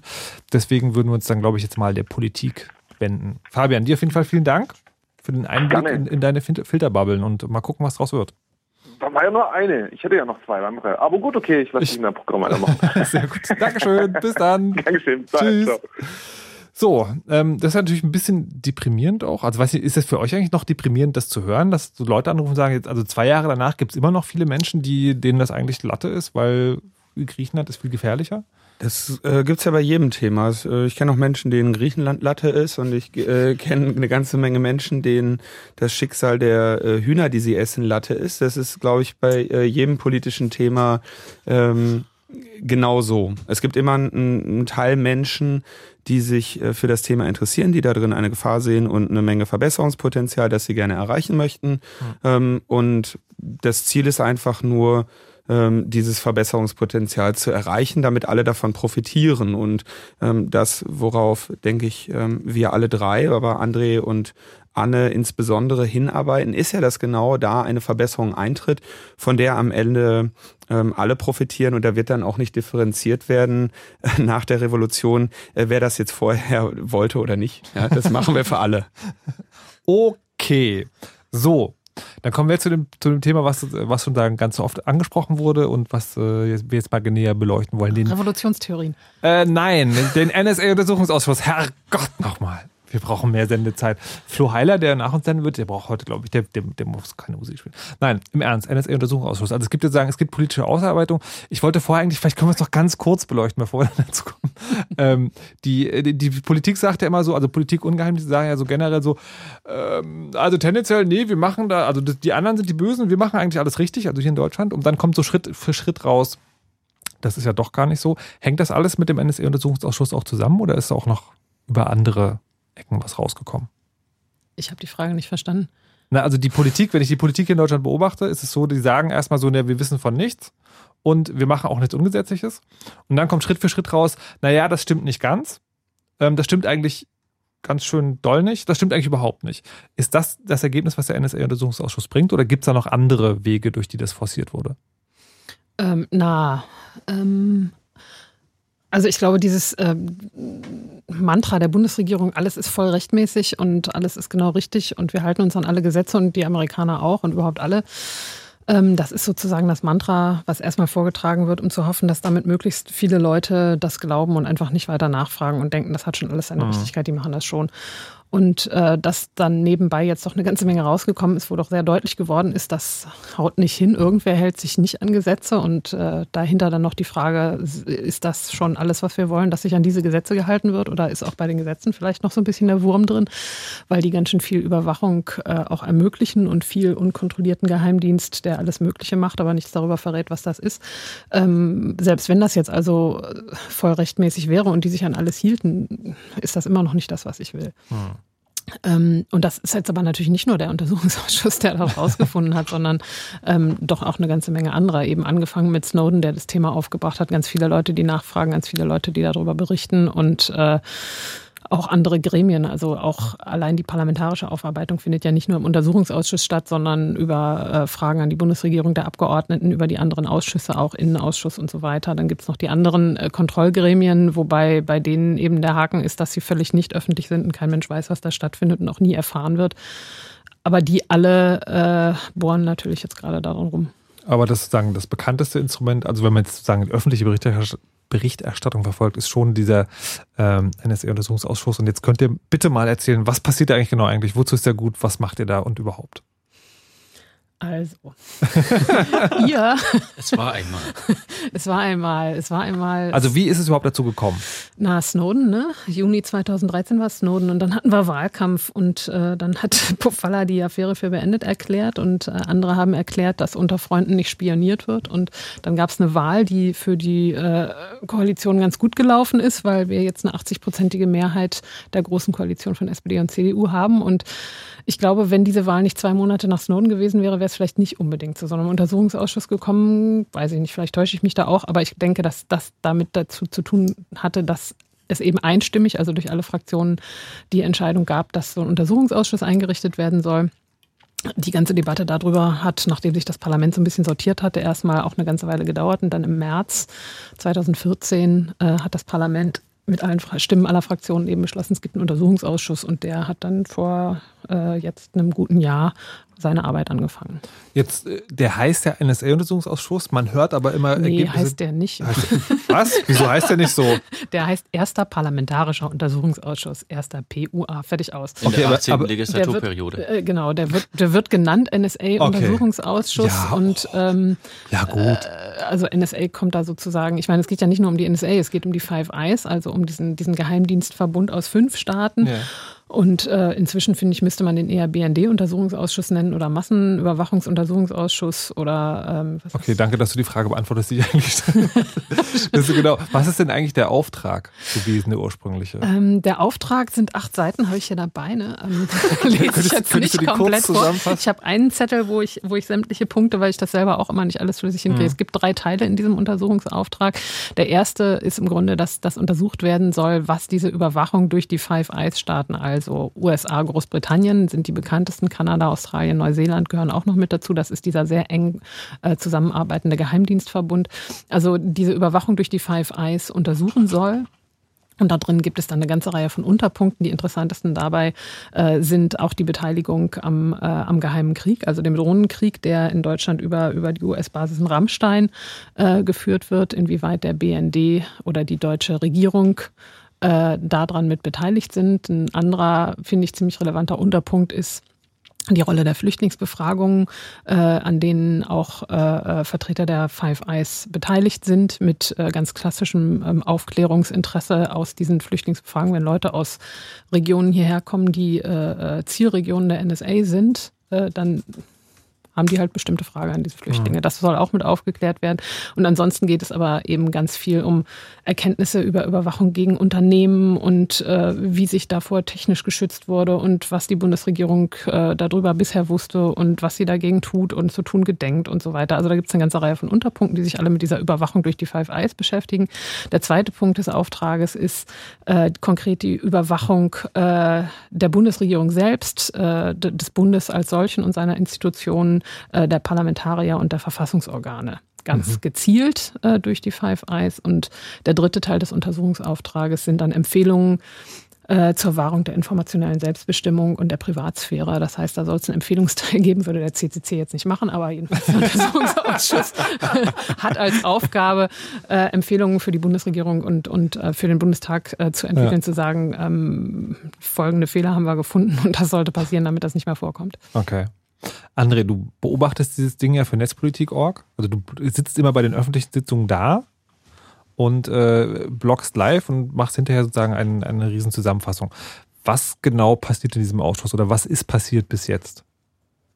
Tja, vielleicht mal kurz zu meiner Rolle, weil du das ansprichst. Also der, es gibt manche Sitzungen mit Zeugen und Sachverständigen, die tagen öffentlich. Da kann jeder hingehen, also nicht nur Journalisten. Da kann sich jeder auf der Webseite des äh, Bundestages und, und des Untersuchungsausschusses einfach anmelden. Eine E-Mail reicht. Also die, wenn da, die öffentlich tagen, kann da auch wirklich jeder hin. Äh, das kann ich auch nur empfehlen. Äh, das Problem ist, dass es davon keine offiziellen Mitschnitte gibt, nichts veröffentlicht wird, kein Video oder Audio oder so. Äh, und dass man quasi nur das mitnehmen kann, was man mitschreiben kann. Also versuchen wir möglichst alles mitzuschreiben und möglichst live ins Internet zu stellen, weil wir haben da genug Platz. Ähm, und das macht Spaß, ist interessant, äh, wird aber auch äh, ganz gut nachgefragt. Und ja, jetzt die Frage, was der Ausschuss in einem Jahr Arbeit herausbekommen hat. Beim Blick auf die Sendezeit äh, sollten wir vielleicht bei den allerwichtigsten Punkten bleiben. Also es ging tatsächlich schon mal los mit einem ziemlichen Paukenschlag.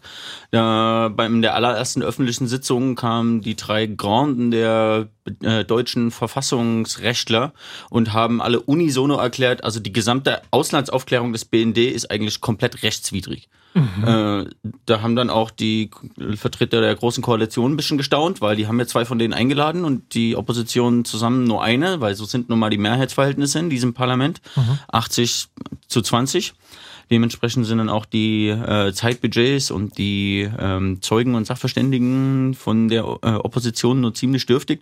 Trotzdem haben die alle gesagt, das ist komplett illegal, wie der BND im Ausland agiert. Zumindest gibt es keine rechtliche Basis. Äh, das war schon mal ein krasser Auftakt und dann kamen nach und nach Zeugen von ähm, Telekom, D6, aber vor allem auch eben BND, die erklären mussten, mal mehr, mal weniger enthusiastisch, wie denn das nun vonstatten geht, wie der BND involviert ist in die Massenüberwachung, welche Kabel angezapft werden, welche ähm, Satellitenstrecken angezapft werden und welche Informationen äh, dadurch äh, an andere Dienste, meistens die äh, USA im Sinne von NSA und CIA gegeben werden. Und dann das neueste äh, große Thema ist das mit den sogenannten Selektoren, was jetzt in den letzten Wochen hochgeploppt ist. Aber da ist in viel De Detailarbeit für den Ausschuss. Die haben irgendwie hunderttausende Aktenordner, soweit ich da, äh, also Aktenseiten in vielen, vielen Aktenordnern, soweit ich das höre, ähm, wo äh, man sich durchkämpfen muss, was halt irgendwie als Opposition mit drei, vier Leuten nicht so wirklich gut zu machen ist. Äh, und dann auch gibt's teilweise Zeugen da drin von BMD, die eine Frage kriegen und dann gucken sie nach links zur Bundesregierung, kriegen ein Signal und sagen dann ins Mikrofon, äh, habe ich vergessen. Ähm, solche Dinge passieren in dem Ausschuss. Es ist dann nicht immer ganz einfach, den Überblick zu behalten in den Details, aber immerhin haben wir äh, mit der Feststellung, dass der BND rechtswidrig im Ausland agiert und so, durch so Operationen wie Iconal und Gloteig, zu denen wir schon ein bisschen was gehört haben, also Glasfaserabschnuschelaktionen, äh, jetzt mal rausbekommen, wie der BND arbeitet. Und das ist schon mal ein guter Schritt äh, auf dem Weg zur Aufklärung, wie wir dann in dem nächsten Schritt eben damit umgehen, was daraus folgt, was, äh, welche politischen Ko- Konsequenzen gezogen werden. Gibt's Gibt es eigentlich eine, eine Begründung dafür, dass dieser Ausschuss öffentlich ist, aber irgendwie nicht offiziell dokumentiert wird? Also die anderen öffentlichen Geschehnisse, die ich so am Bundestag verfolge oder mal teilgenommen habe, die wurden eigentlich durchaus dann auch dokumentiert öffentlich gemacht. Ja, das ist so eine rechtliche Verdrehung. Ähm, die Zeugen, die da geladen werden, die werden so ähnlich wie in einem Gerichtsverfahren vernommen. Und die offizielle Ansage ist, dass sich kommende Zeugen nicht mit de, äh, äh, über die Aussagen der vorherigen Zeugen informieren sollen, damit die unbefangen, unabgesprochen, unabhängig voneinander aussagen. Das ist auch der Grund, warum die offiziellen Protokolle leider nicht veröffentlicht werden. Nur sagen alle BND-Zeugen offen im Ausschuss, die lesen halt unsere Protokolle auf Netzpolitik.org. Also diese Ausrede hat sich dann auch gegessen. Aber irgendwann werden auch die äh, Protokolle der Zeugenvernehmungen der öffentlichen Teile veröffentlicht und zwar spätestens mit dem Abschlussbericht äh, dieses Untersuchungsausschusses. Mhm. Ähm, jetzt ist André da als sozusagen öffentlicher Beobachter. Ähm, Anne, du bist Fachreferentin für die Fraktion Die Linke. Was, was genau ist da deine Aufgabe? Ähm, ja. ähm, einfach alles, was mit dem Ausschuss zu tun hat, irgendwie Okay. im Auge zu behalten, zu koordinieren, die Akten zu lesen, ähm, die Abgeordneten ähm, mit, mit äh, den notwendigen Informationen ähm, zu versorgen, auch Fragenkataloge für die Ausschusssitzungen zu schreiben, auch so ganz banalen Kram wie, es gibt geheime Akten, die müssen äh, von, aus der Geheimschutzstelle abgeholt und ins Büro getragen werden. Das äh, machen dann auch, äh, also wir sind, ich bin die einzige Referentin, dann gibt es aber noch ein paar Mitarbeiter. Ähm, zwei, die, die so eine Sachen machen dürfen. Ähm, einfach einen Überblick behalten. Dann gibt es äh, Referententreffen von äh, den, den Referenten der verschiedenen Fraktionen, die im Grunde vorbesprechen, was die Abgeordneten dann äh, im Ausschuss machen. Es gibt ja einerseits die öffentlichen Anhörungen, die, äh, die bei Netzpolitik beschrieben werden, über die berichtet wird auch viel in der Presse. Und daneben gibt es aber natürlich auch noch nicht öffentliche Sitzungen und Obleute-Sitzungen, wo äh, entschieden wird beispielsweise, welche Zeugen eigentlich geladen werden, ähm, welche Themen eigentlich aufgerufen werden, wo bestimmte Fragen gestellt werden, wo ganz viele Auseinandersetzungen mit der Bundesregierung auch stattfinden darüber, dass die Akten äh, ganz viel in den Akten geschwärzt ist, dass es da eine ganze Reihe von Verfahrensproblemen gibt, wo die Bundesregierung Arbe die Arbeit des Ausschusses behindert und äh, wo die Abgeordneten sich darüber beschweren, diese ganzen Auseinandersetzungen darüber, ob Snowden als Zeuge in den Ausschuss geladen wird, was ja dann in der Verfassungsklage der Opposition gipfelte, ähm, hat auch in diesen nicht öffentlichen Sitzungen stattgefunden und das wird dann eben von Referenten vorbereitet und das ist auch mit meinem Job. Okay, das ist auch mal interessant zu wissen. Also da, da, sitzen dann gar keine MDBs, also Bundestagsabgeordnete mit drin, sondern die erfahren alles, was in diesem Ausschuss passiert, nochmal durch eine Filterebene, nämlich halt genau die Referenten, die für die Abgeordneten oder für die Fraktionen dann da sitzen. Ähm, na, es gibt beides. Es gibt sozusagen diese Referententreffen Mhm. und dann gibt es die Obleute-Treffen, wo sozusagen für jede Fraktion Was gibt es einen Obmann oder eine Obfrau, äh, sozusagen Sprecher der Fraktion im Ausschuss und diese vier vorbesprechen bestimmte Sachen, die vorher von den Referenten vorbesprochen wurden, was Okay. einfach damit zu tun hat, dass MDBs, ähm, also ich finde, das hat durchaus Sinn. Dafür gibt es ja. Ja. Mitarbeiter im Parlament, weil MDB einfach ja auch nicht nur diesen einen Ausschuss haben, sondern gerade in den kleinen Fraktionen noch eine ganze Reihe von anderen Ausschüssen und Funktionen und ähm, eine Dichte von Themen an einem Tag zu verarbeiten haben, was mich persönlich ziemlich stressen würde, muss ich sagen, Mhm. obwohl ich das auch so schon ganz ordentlich ähm, Ja. intensiv finde. Insofern ist das schon sinnvoll, dass es Leute gibt, die das sozusagen so ein bisschen vorkauen, sage ich mal. Und das natürlich aber auch vorher mit den MDB jeweils innerhalb der Fraktion besprechen. Und ähm, genau, das wird dann eben in diesen nicht öffentlichen Sitzungen letztlich beschlossen und daraus entstehen dann die Tagesordnungen Mhm. und öffentlichen Anhörungen. Ist denn jetzt äh, die- dieses, dieses Werkzeug unserer Demokratie, ähm, wenn man so Meinung drüber hat, dann schwankt es ja zwischen diesen beiden Extremen. Das ist genau super, das ist genau das, was wir brauchen und der zahnloses Papiermonster bringt eigentlich nichts. Da reden halt Leute viel und dann, hm. wie, wie, ist das, wie ist eure Meinung dazu? Ist das sozusagen, ist das jetzt das richtige Werkzeug? Bringt das die Ergebnisse, die ihr euch gewünscht habt? Also vielleicht nicht die Ergebnisse, die ihr euch inhaltlich gewünscht habt, aber sozusagen zumindest wird das bearbeitet, was ihr euch gewünscht habt?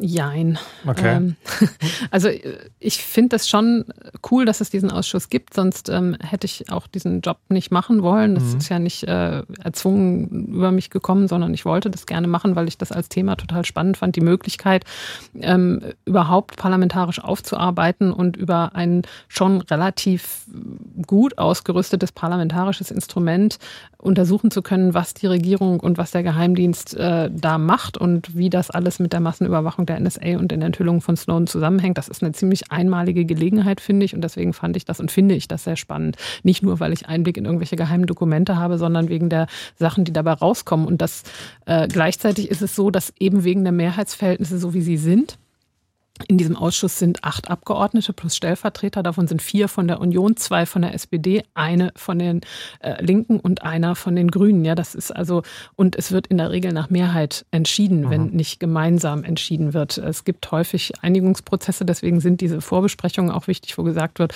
ähm, wir gemeinsam wollen bestimmte Zeugen vernehmen. Warum dann, also was die Motive sind, warum wir das wollen versus warum die Union das will, die sind vielleicht nochmal unterschiedlich. An bestimmten Punkten wollen die sich vielleicht auch keine Blöße geben, weil sie natürlich auch als Abgeordnete der Union in diesem Ausschuss sind, erstmal nach außen hin mit dem Auftrag, das aufzuklären. Der gewesene Obmann Kiesewetter hat immer sehr deutlich gesagt, dass sein Interesse ist, mit dem Ausschuss zu belegen, dass alles in Ordnung ist. Mhm. Klar ist das ein unterschiedliches Motiv und na klar äh, äh, sind wir uns denn nicht unbedingt einig, was das vor, äh, immer einig gewesen, was das, was das Vorgehen angeht, aber zumindest ist das pro forma erstmal so. Ähm, und äh, jetzt habe ich einen Faden verloren. Also ich es ging um die endgültige Bewertung, ob, ob das sozusagen ein scharfes Werkzeug ist. Ich nehme deinen Worten so, es könnte besser sein, aber für die Situation, in der wir uns befinden, ist es schon auch gut genug. Ich finde, es ist zumindest erstmal, ist das ein Instrument, was wir haben und das sollten wir nutzen, deswegen tun wir das. Ja. Und ich finde übrigens, dass ähm, es schon jetzt nach einem Jahr sehr viel mehr rausgekommen ist, als ich eigentlich erwartet hatte, weil ich eben genau wegen dieser Mehrheitsverhältnisse, deswegen bin ich ja jetzt drauf Ja. gekommen, äh, damit gerechnet habe, dass wir eigentlich gar nichts rauskriegen. Der Ausschuss ist davon abhängig, dass die Bundesregierung bestimmte Dokumente aushändigt ähm, und auch wenn sie rechtlich dazu verpflichtet sind, alle Dokumente auszuhändigen, nach denen die der Ausschuss haben will, weil Parlament kontrolliert Regierung, deswegen kann Parlament sagen, Regierung, gib mal her, ähm, ist das natürlich nicht kontrollierbar und ob das dann alles ist, ist immer zweifelhaft. Es hat auch schon Fälle gegeben, mehrfach jetzt im Ausschuss, wo wir im Nachhinein festgestellt haben, da haben sie was vergessen, da haben sie was übersehen, da sind ein paar Ordner untergegangen und dann hat aus Versehen ein Zeuge drüber geredet und dann konnten sie nicht mehr verheimlichen, dass es die gibt und mussten diese zusätzlichen Dokumente dann auch. Also das gibt es. Ähm, dazu gibt es die Mehrheitsverhältnisse. Das heißt, wenn es Sachen gibt, die der Regierung zu deutlich gegen den Strich gehen, dann steht natürlich die Koalition äh, bei Fuß und sagt, gibt's nicht. Da ist jetzt diese Selektorengeschichte ein ganz typisches Beispiel. Die SPD äh, pöbelt ganz laut rum und im Ausschuss stimmen sie aber immer mit der Union gegen die Anträge der Opposition und verhindern damit eine Einsicht in diese Lektorenlisten oder überhaupt eine Lösung, wie ähm, durch den Ausschuss äh, eingesehen werden kann, worum es bei diesen Selektorenlisten gibt. Diese Mehrheitsverhältnisse sind so und damit haben wir eigentlich eine relativ schwierige Situation für die Aufklärung, denn die Koalitionsparteien, also Fraktionen SPD und Union, schützen natürlich ihre Regierung. Die Parlamentarier haben durchaus teilweise, würde ich sagen, schon in ihrer Parlamentarier-Ehre, und die ist in der Regel bei MdB sehr ausgeprägt, ähm, natürlich in dieser Rolle auch ein bisschen ein Interesse, was aufzuklären. Aber wenn es um irgendwas Interessantes geht, Mhm. Okay. dann schützen sie die Regierung. Damit haben wir als Opposition relativ wenig Chance. So, und also das also alles. Sage, Verfahrensfehler werden wahrscheinlich aufgeklärt, aber die Revolution wird nicht stattfinden. Genau, ich glaube, die Revolution kann ein parlamentarischer Ausschuss sowieso nicht einläuten. Das äh, widerspricht sich vollständig. Sowas kann ein Ausschuss nicht machen. Das muss die Öffentlichkeit, das muss die Bevölkerung machen, wenn sie es denn haben will. Also eine grundsätzliche Ja. Veränderung muss sie auch ihren Willen deutlich machen, nicht nur über die Wahl. Ähm, sondern zum Beispiel Demonstrationen und, und äh, äh, deutlichere Willensbekundungen. Aber der Ausschuss kann ziemlich viel aufklären und äh, da ist echt erstaunlich viel schon zutage gekommen. Okay, dann will ich gleich nochmal äh, sagen, äh, genauer wissen, was für dich diese Ergebnisse sind, wo du sagst, okay, das ist schon erstaunlich, dass wir es rausgefunden haben. Wir machen erst nochmal eine letzte kleine Pause mit Nachrichten, Wetter und Verkehr und dann geht es hier nochmal eine halbe Stunde weiter im Chaos Radio im Blue Moon. So, so, das Line-Up ist komplett. Und verrückte Welt. Die neuen Deutschpoeten sind gar nicht neun, sondern sogar zehn. Fritz, die neuen Deutschpoeten. Jan Delay, Teasy, Bilderbuch Joris, und Annenmai Kantereit. Die Orsons, Philipp Dittberner, Clouseau Tonbandgerät, und Crow. Baby, bitte mach dir nie mehr Sorgen um Geld. die neuen Deutschpoeten. Freitag, 4. und Samstag, 5. September. Live im IFA Sommergarten der Messe Berlin. Solange es noch Karten gibt. Gibt's Karten im Kombi-Ticket für beide Tage oder einzeln für Freitag oder Samstag. Mehr dazu fritz.de slash Deutschpoeten. Die neuen Deutschpoeten. Das Fritz Open Air Festival. Fritz. Immer gute neue Musik. Und das hört man. Um kurz halb zwölf. Fritz Nachrichten. Mit Scarlett Kowalczyk. FIFA-Präsident Blatter hat zum ersten Mal etwas zum Korruptionsskandal gesagt. Zu Beginn des FIFA-Kongresses in Zürich sagte er, dass er sich nichts vorzuwerfen hat. Den Korruptionsskandal bezeichnet er als eine Schande für den Fußball. Der Europäische Fußballverband UEFA hatte Blatter heute aufgefordert, zurückzutreten. Morgen stellt sich Blatter beim FIFA-Kongress für eine fünfte Amtszeit zur Wahl. Die UEFA hat angekündigt, ihn nicht zu wählen. Verfassungsschützer fordern, dass junge Leute besser über Propaganda von Extremisten aufgeklärt werden. Rechtsextremisten und Terrorgruppen wie der Islamische Staat nutzen immer stärker YouTube und Facebook, um Jugendliche anzuwerben. Über dieses Problem wurde heute bei einer Tagung der ostdeutschen Verfassungsschutzbehörden in Potsdam gesprochen. Experten warnen davor, dass Extremisten über das Internet in Sekundenschnelle Jugendliche überall auf der Welt erreichen und beeinflussen können. Waffen an Bord eines Flugzeugs zu schmuggeln ist in Deutschland, wie es aussieht, einfacher als in anderen europäischen Ländern. Das sagt die EU-Kommission. Sie hatte im Dezember verdeckte Prüfer zum Frankfurter Flughafen geschickt. Bei jedem zweiten Versuch gelang es ihnen, Waffen oder andere verbotene Gegenstände mit an Bord zu nehmen. Weil bisher nichts dagegen die mangelhafte Passagierkontrollen getan wurde, verklagt die EU-Kommission Deutschland jetzt vor dem Europäischen Gerichtshof. Sport. In der Fußball-Bundesliga war am Abend die Hinrunde der Relegation. Das Spiel Hamburg gegen Karlsruhe ist 1 zu 1 ausgegangen. Die Entscheidung darüber, ob der Hamburger Verein zum ersten Mal in seiner Geschichte in die zweite Liga absteigt und Karlsruhe aufsteigt, fällt jetzt beim Rückspiel. Das ist am Montag. Alba Berlin hat im Halbfinalduell der Basketball-Bundesliga gegen Bayern München verloren. 73 zu 85 ist es ausgegangen. Damit steht es in der Best-of-Five-Serie 1 zu 1. Das Wetter.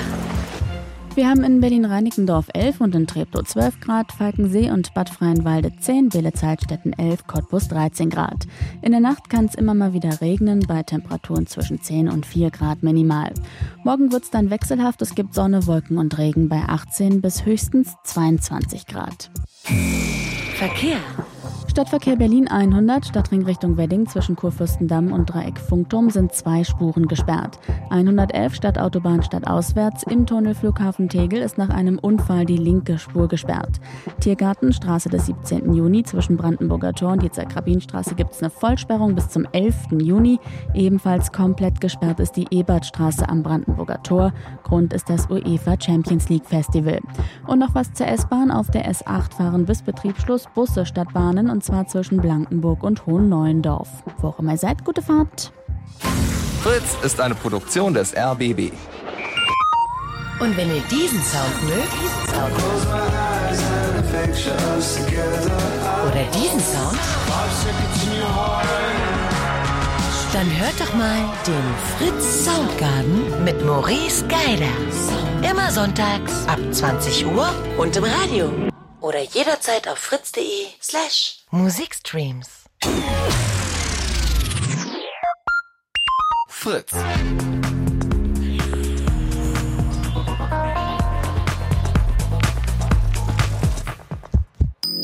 Blue Moon. Heute Chaos Radio im Blue Moon, das heißt einer der Blue Moone, wo Leute aus dem Chaos Computer Club oder dem Umfeld zu Gast sind und über Themen reden, die mit dem Internet zu tun haben. Heute geht es um zwei Jahre Snowden, was davon übrig geblieben ist, was wir davon lernen konnten. Zu Gast sind äh, Linus Neumann, André Meister und Anne Roth. Hallo, guten Abend nochmal, zum letzten Mal. Huhu. Und äh, zwei davon haben näher mit dem NSA-Untersuchungsausschuss im Bundestag zu tun. André Meister geht da als ganz normaler Bürger hin und blockt dann reichhaltig drüber. Anne Roth ist da als Fachreferentin für die Linke Teil dieses Ausschusses. Ähm, und Anne, du hast gerade erzählt, äh, so ein bisschen von der Arbeit da, aber auch, ähm, dass du, dass das als Werkzeug sozusagen nicht ganz das ist, was man sich vielleicht wünscht, aber doch ein paar erstaunliche Ergebnisse zutage gebracht haben. Was sind denn das für diese Ergebnisse, wo du sagst, okay, das ist ganz cool, dass wir das herausgefunden haben? Ähm, na, es gibt eine ganze Menge so, ich scheue mich so ein bisschen das Kleinkram zu nennen, aber Mhm. letztlich so, wenn man das große Ganze betrachtet, ist es, sind es kleinere Erkenntnisse, die ähm, vorher zumindest nicht so richtig äh, nachweisbar waren, was es an Rechtsbrüchen durch den BND gibt. Also eins davon zum Beispiel äh, macht die Runde als Weltraumtheorie.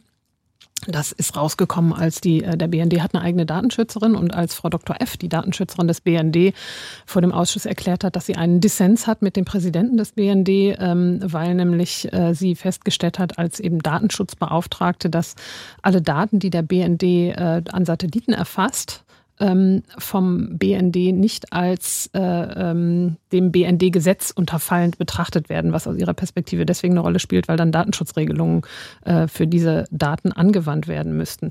Und Schindler und der BND-Präsident äh, sind aber der Meinung, Wer, wer ist Schindler? Schindler ist der Präsident des Bundesnachrichtendienstes, ähm, ähm, mit dem sie das, so hat sie das beschrieben, auch versucht hat auszudiskutieren, aber er ist halt der Chef ähm, und hat sich damit durchgesetzt, ist der Meinung, das äh, sind Daten, die nicht auf deutschem Boden erfasst werden. Sondern eben im Weltraum und deswegen gilt das BND-Gesetz nicht und deswegen müssen diese zu- wenigstens diese diese Datenschutzregelungen auf diese Daten nicht angewandt werden. Das ist klingt jetzt ziemlich juristisch und so ziemlich spitzfindig, aber Mhm. hat natürlich durchaus Auswirkungen. Sie hat auch erzählt beispielsweise, dass eine Reihe von Datenbanken durch den BND Datensammlungen eben geführt werden, von die es keine Dateianordnungen gibt, was auch aus Datenschutzperspektive ein Problem ist. Das heißt, es ist nicht dokumentiert, was sind das für Daten in diesen Datenbanken, warum und wofür werden die geführt. Das ist eigentlich eine Vorschrift, die im Datenschutz auf jeden Fall immer für alle Dateien gilt. Ähm, und dann gibt es äh, noch so eine Theorie, das ist die Funktionsträgertheorie, die äh, ein anderer Zeuge äh, dem Ausschuss äh, offenbart hat. Und die bedeutet, dass äh, Deutsche, und da sind wir so ein bisschen bei der Frage von vorhin, äh, gilt das jetzt, wieso beschäftigt ihr euch nur mit deutschen Mhm. Staatsbürgern und die Amerikaner nur mit Amerikanern? So sind halt die Gesetze hier im Moment. Und die schützen vor allen Dingen durch das, äh, den Artikel 10 des Grundgesetzes eben die Telekommunikation ähm, vor Überwachung von Deutschen. Ähm, und äh, wiederum das, was André vorhin gesagt hat, das ist, was die drei Verfassungsrichter äh, äh, moniert haben und gesagt haben, G10 ist kein deutschen Grundrecht, sondern ein, ein Grundrecht, das gilt für alle Menschen, aber das wird von der Bundesregierung anders gesehen und es ist ihnen auch völlig egal, dass selbst das CSU-Mitglied Papier, ehemaliger Bundesverfassungsgerichtspräsident, der Meinung ist, dass man das so nicht machen kann, ist also der Bundesregierung egal, deswegen äh, gilt das nur für Deutsche in der aktuellen Auslegung der Bundesregierung und damit auch des BND. Und äh, das wird insofern auch noch ausgehebelt, dass Deutsche beispielsweise, die sich im Ausland befinden und dort für zum Beispiel ähm, nicht deutsche Firmen arbeiten oder als Journalisten für CNN oder so, ähm, nicht als deutsche Staatsbürger durch das G10 äh, Grundrecht geschützt sind, sondern als Funktionsträger gesehen werden und damit zumindest, was ihre nicht private Kommunikation, also ihre berufliche Kommunikation geht, nicht geschützt werden, obwohl sie Deutsche sind. Ähm, Gibt es auch eine ganze Menge von Juristen, die sagen, das ist völlig absurd, diese Interpretation, aber der BND findet das voll okay. Hm. Und ähm, so von dieser Kategorie von Sachen, da könnte ich jetzt noch Okay. reihenweise aufzählen. Ja. Ich sehe schon, Zeit haben wir nicht, aber da gibt es echt noch eine Menge von Sachen, die, die bisher einfach nicht so richtig äh, deutlich belegt waren. Ich finde das einerseits wichtig, dass das rauskommt. Auf der anderen Seite habe ich so ein bisschen Sorge. Die SPD hat damit jetzt schon angefangen, ein, ein Gesetz äh, f- zu erarbeiten, wo die Weltraumtheorie ähm, aufgeräumt werden soll, dass sozusagen diese illegalen äh, Praktiken des BND jetzt einfach im Nachhinein durch Gesetze legitimiert werden. Das ist natürlich Oh. überhaupt nicht das, was Ja. mein Ziel und unser Ziel mit dem Untersuchungsausschuss ist. Da, glaube ich, ist auch wichtig, dass viel Öffentlichkeit äh, äh, dazu da ist und aufpasst, dass jetzt nicht einfach im Nachhinein so die Sicherheitsgesetze so ein bisschen angepasst werden. Ähm, nichtsdestotrotz finde ich aber gut, dass das überhaupt erstmal untersucht wird. Hm. Okay, also es gibt Ergebnisse mit, äh, die dann möglicherweise wiederum für zweifelhafte Dinge benutzt werden. Aber okay, immerhin. André, du als, als sozusagen externer Beobachter, wie ist deine Einschätzung, was diesen Untersuchungsausschuss angeht? Ist das ein probates Mittel? Ja, na, tatsächlich wird dort nicht die Revolution stattfinden. Ähm, das muss woanders gesehen, äh, geschehen. Immerhin haben wir jetzt in den Nachrichten gelernt, dass wir über das Internet in Sekundenschnelle Jugendliche überall auf der Welt erreichen und beeinflussen können. Das tun wir auch in Radiosendungen wie diese. Trotzdem finde ich auch, dass der Ausschuss einige coole Sachen ans Licht gebracht hat. Äh, auch wenn wahrscheinlich die ursprünglich von den Snowden-Enthüllungen ähm, sich abgeleitete Auftrag, tatsächlich was über die Five Eyes, über die Geheimnisse der USA und das GCHQ und so weiter zu erfahren, leider derzeit ziemlich dünn ist, weil im Gegensatz zu dem BND kann, können wir, kann der Bundestag die nicht um Akten oder Zeugen zwingen. Ähm, aber immerhin ist es gut, auch über den BND und die äh, obskuren Rechtstheorien, die die da haben, ähm, ein bisschen was zu lernen über die Operationen, wie die operieren. Und wenn in der Bildzeitung ein US-Geheimdienstler sagt, dass die deutsche Regierung und der Ausschuss gefährlicher ist als die Snowden-Enthüllungen, dann muss der schon irgendwas richtig machen. Andererseits sehe ich auch die Gefahr als Berufspessimist. Wir hatten in der Vergangenheit schon öfters mal Geheimdienstskandale in den 70ern in den USA mit dem sogenannten Church Committee ähm, und dann aber auch Anfang der Nuller 2001 der EU-Bericht zu dem globalen Überwachungssystem Echelon, wo genau das eigentlich schon alles drin stand.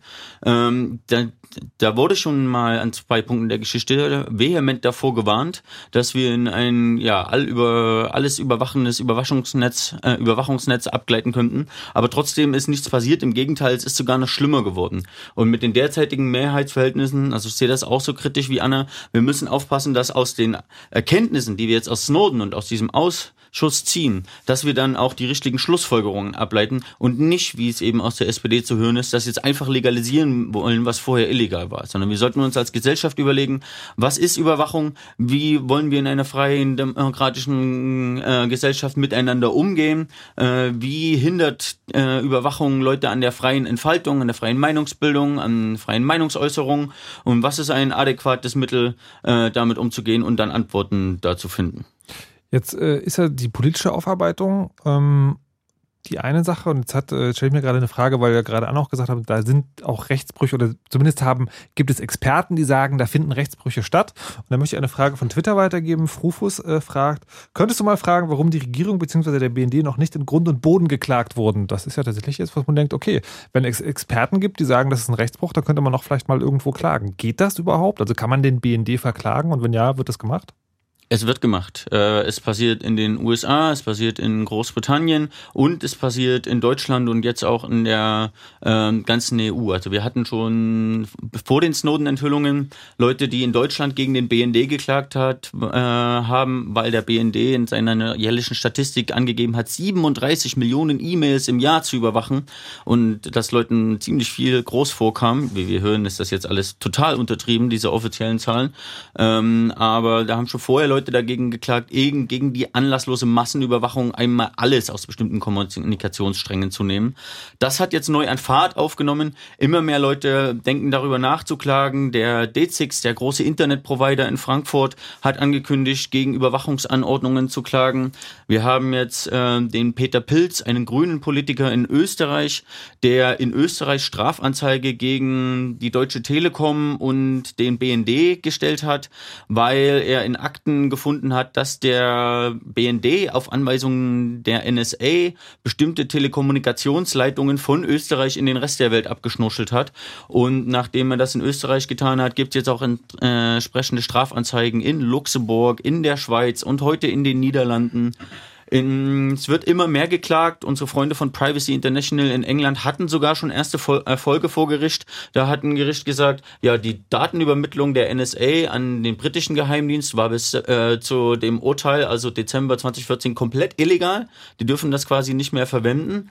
Ähm, wurde natürlich dann sofort nach dem Urteil das Gesetz geändert, damit das jetzt nicht mehr illegal ist. Trotzdem kann man denen da so ein paar Nadelstiche versetzen, auch wenn es natürlich nicht äh, die Lösung ist, denn wie wir sehen, interpretieren die sich ihre Gesetze nicht nur heimlich um, sondern sie scheißen komplett drauf. Deswegen ist dieses rechtliche Vorgehen nur ein Baustein in dem kompletten Arsenal, was wir haben. So, dann müssen wir jetzt also beinahe auch schon wieder zum Schluss kommen. Deswegen die Frage, wie wird es denn jetzt weitergehen? Ich weiß, das ist immer so ein bisschen schwierig, in die Zukunft zu schauen, aber wir haben ja sozusagen so ein paar Dinge besprochen, die so ein bisschen funktionieren wenigstens. Und jetzt ist die Frage, was wird in Zukunft passieren? Also ein pessimistisches Bild, das ich aus dieser Sendung ableiten kann, ist, es wird politisch und gerichtlich so ein bisschen Aufklärung geben. Und das wird die Politik dazu benutzen, um Gesetze zu erlassen, die das, was jetzt an Massenüberwachung schon stattfindet, einfach zu legalisieren. Und dann leben wir in ein, zwei, drei, fünf Jahren in einer schönen neuen Welt, wo wir alle sozusagen ganz legal überwacht werden. Das ist sozusagen, das ist das Worst-Case-Szenario, was ich jetzt ableiten könnte aus dem, was ihr mir heute erzählt habt.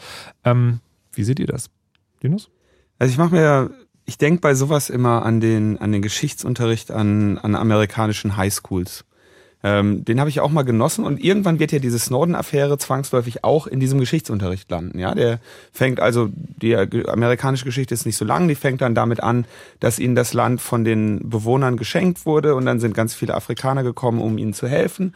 So ungefähr wird da die Geschichte erzählt und ich frage mich, wie ähm, dieser Konflikt dann irgendwann mal ähm, in, in amerikanischen Geschichtsunterrichtsstunden behandelt wird. Und ich glaube, bis, bisher wäre die Geschichte so, ähm, oder meine größte Sorge ist, dass man sagt, so, als das den Menschen erzählt wurde, dass der Staat sie zu ihrer Sicherheit beschützt, war das ein Skandal. Da haben sie sich gegen gewehrt. Das wollten sie nicht. Äh, sie konnten noch nicht verstehen, äh, ne, dass das alles notwendig ist, um uns vor den, vor den bösen Terroristen äh, zu beschützen. Ähm, gleichzeitig glaube ich aber, dass so dieser, die faktische Veränderung in der Gesellschaft, also was sich an neuen Produkten durchsetzt, was sich an neuem Bewusstsein durchsetzt, vielleicht sich gar nicht so sehr in den politischen Konsequenzen äh, niederschlagen wird, die ich ebenso wichtig finde und die ich mir auch wünsche und die ich auch mit sehr großem Genuss gerade verfolge, ähm, wenn also eine Kanzlerin, die im letzten Jahr noch einen von Abhören unter Freunden, das geht gar nicht erzählt hat, jetzt als äh, Chefin der, äh, der Überwacher äh, enttarnt ist, die genau das mit, mit anderen Ländern tun. Aber ich hoffe natürlich, dass diese Geschichte irgendwo oder dass dieser Vorfall in die Geschichte eingehen wird, ähm, als ein Paradigmenwechsel zu einer Gesellschaft, die wenigstens ähm, vorsichtiger geworden ist und die sich äh, gewisser Risiken bewusst geworden ist und die hoffentlich, ähm, sei es mit Gerichtsverfahren, sei es mit Selbstschutz, sei es mit ähm, anderen äh, politischen Mitteln au- außerment- außerparlamentarischer Natur ähm, dafür äh, gesorgt hat, ähm, dass dieser Massenüberwachung ein Einhalt geboten wird. Denn ich denke, was wir häufig außer Acht lassen, ist, wie unsere Gesellschaft, Gesellschaft sich nur in den vergangenen 20 Jahren in diese digitalisierte Form geschoben hat. Und dieser Prozess ist ja noch gar nicht zu Ende. Ähm, das heißt, wir werden alle immer mehr Aspekte unseres Lebens immer tiefer äh, digitalisieren, immer mehr von Netzwerken durchdringen lassen. Und wir haben da große Potenziale für unsere Gesellschaft und ähm, fürchterliche äh, Überwachungs- und Machtpotenziale. Denn das ist das, was am Ende mit dieser Überwachung ähm, einhergeht. Und nicht das, das Risiko des Einzelnen, sondern die Macht, Machtkonzentration auf wenige, die diese Gesellschaft ähm, manipulieren, leiten und kontrollieren können. Was ich mir jetzt gerade frage, ist sozusagen, wenn man über diese ganzen Überwachungsskandale redet, dann gibt es ja immer so zwei Extreme in der Zukunft. Also das eine ist so, wir, wir landen in diesem voll überwachten, total schlimmen Staat. Das andere ist so, Geheimdienste werden abgeschafft. Niemand weiß mehr irgendwas über irgendjemand, das der nicht völlig freiwillig hergibt. Ist auch vorstellbar, dass es so einen Mittelweg gibt? Also, dass man, man wird also ab jetzt immer davon ausgehen, okay, die Geheimdienste machen auf jeden Fall mehr, als, als ihnen erlaubt ist. Aber wir haben sowohl technisch als auch politisch äh, die Möglichkeiten, ihnen so, zu, sie zumindest so zu piesacken und zu ärgern, dass sie nicht ganz unkontrolliert sind und das ist sozusagen, dass wir weiterhin in so einem Mittelzustand durch die Gegend schweben, mit Überwachung, aber auch mit ein bisschen Wehrhaftigkeit. Also ehrlich gestanden äh, glaube ich nicht an den Mittelweg, muss Okay. ich echt sagen. Wobei ich auch äh, keine Utopie im Kopf habe, wo das denn hinführen soll, weil, glaube ich, momentan wirklich nur ganz, ganz wenige Leute äh, sich trauen, tatsächlich realistisch zu finden und sich vorzustellen, eine Welt ohne Geheimdienste. Ich finde aber die Geheimdienste, wie wir sie haben und wie sie sich benehmen und immer schon benehmen und auch die Argumente, die jetzt gerade viel zu lesen sind, die da heißen, ey, jetzt werdet doch mal realistisch, hat immer schon Spione gegeben und die wird es immer geben und die halten sich nicht an Gesetze, das ist nun mal so und irgendwie alle spionieren gegen alle und jetzt kommt doch mal auf den Boden hier und äh, reißt euch ein bisschen zusammen und nehmt das richtig hin.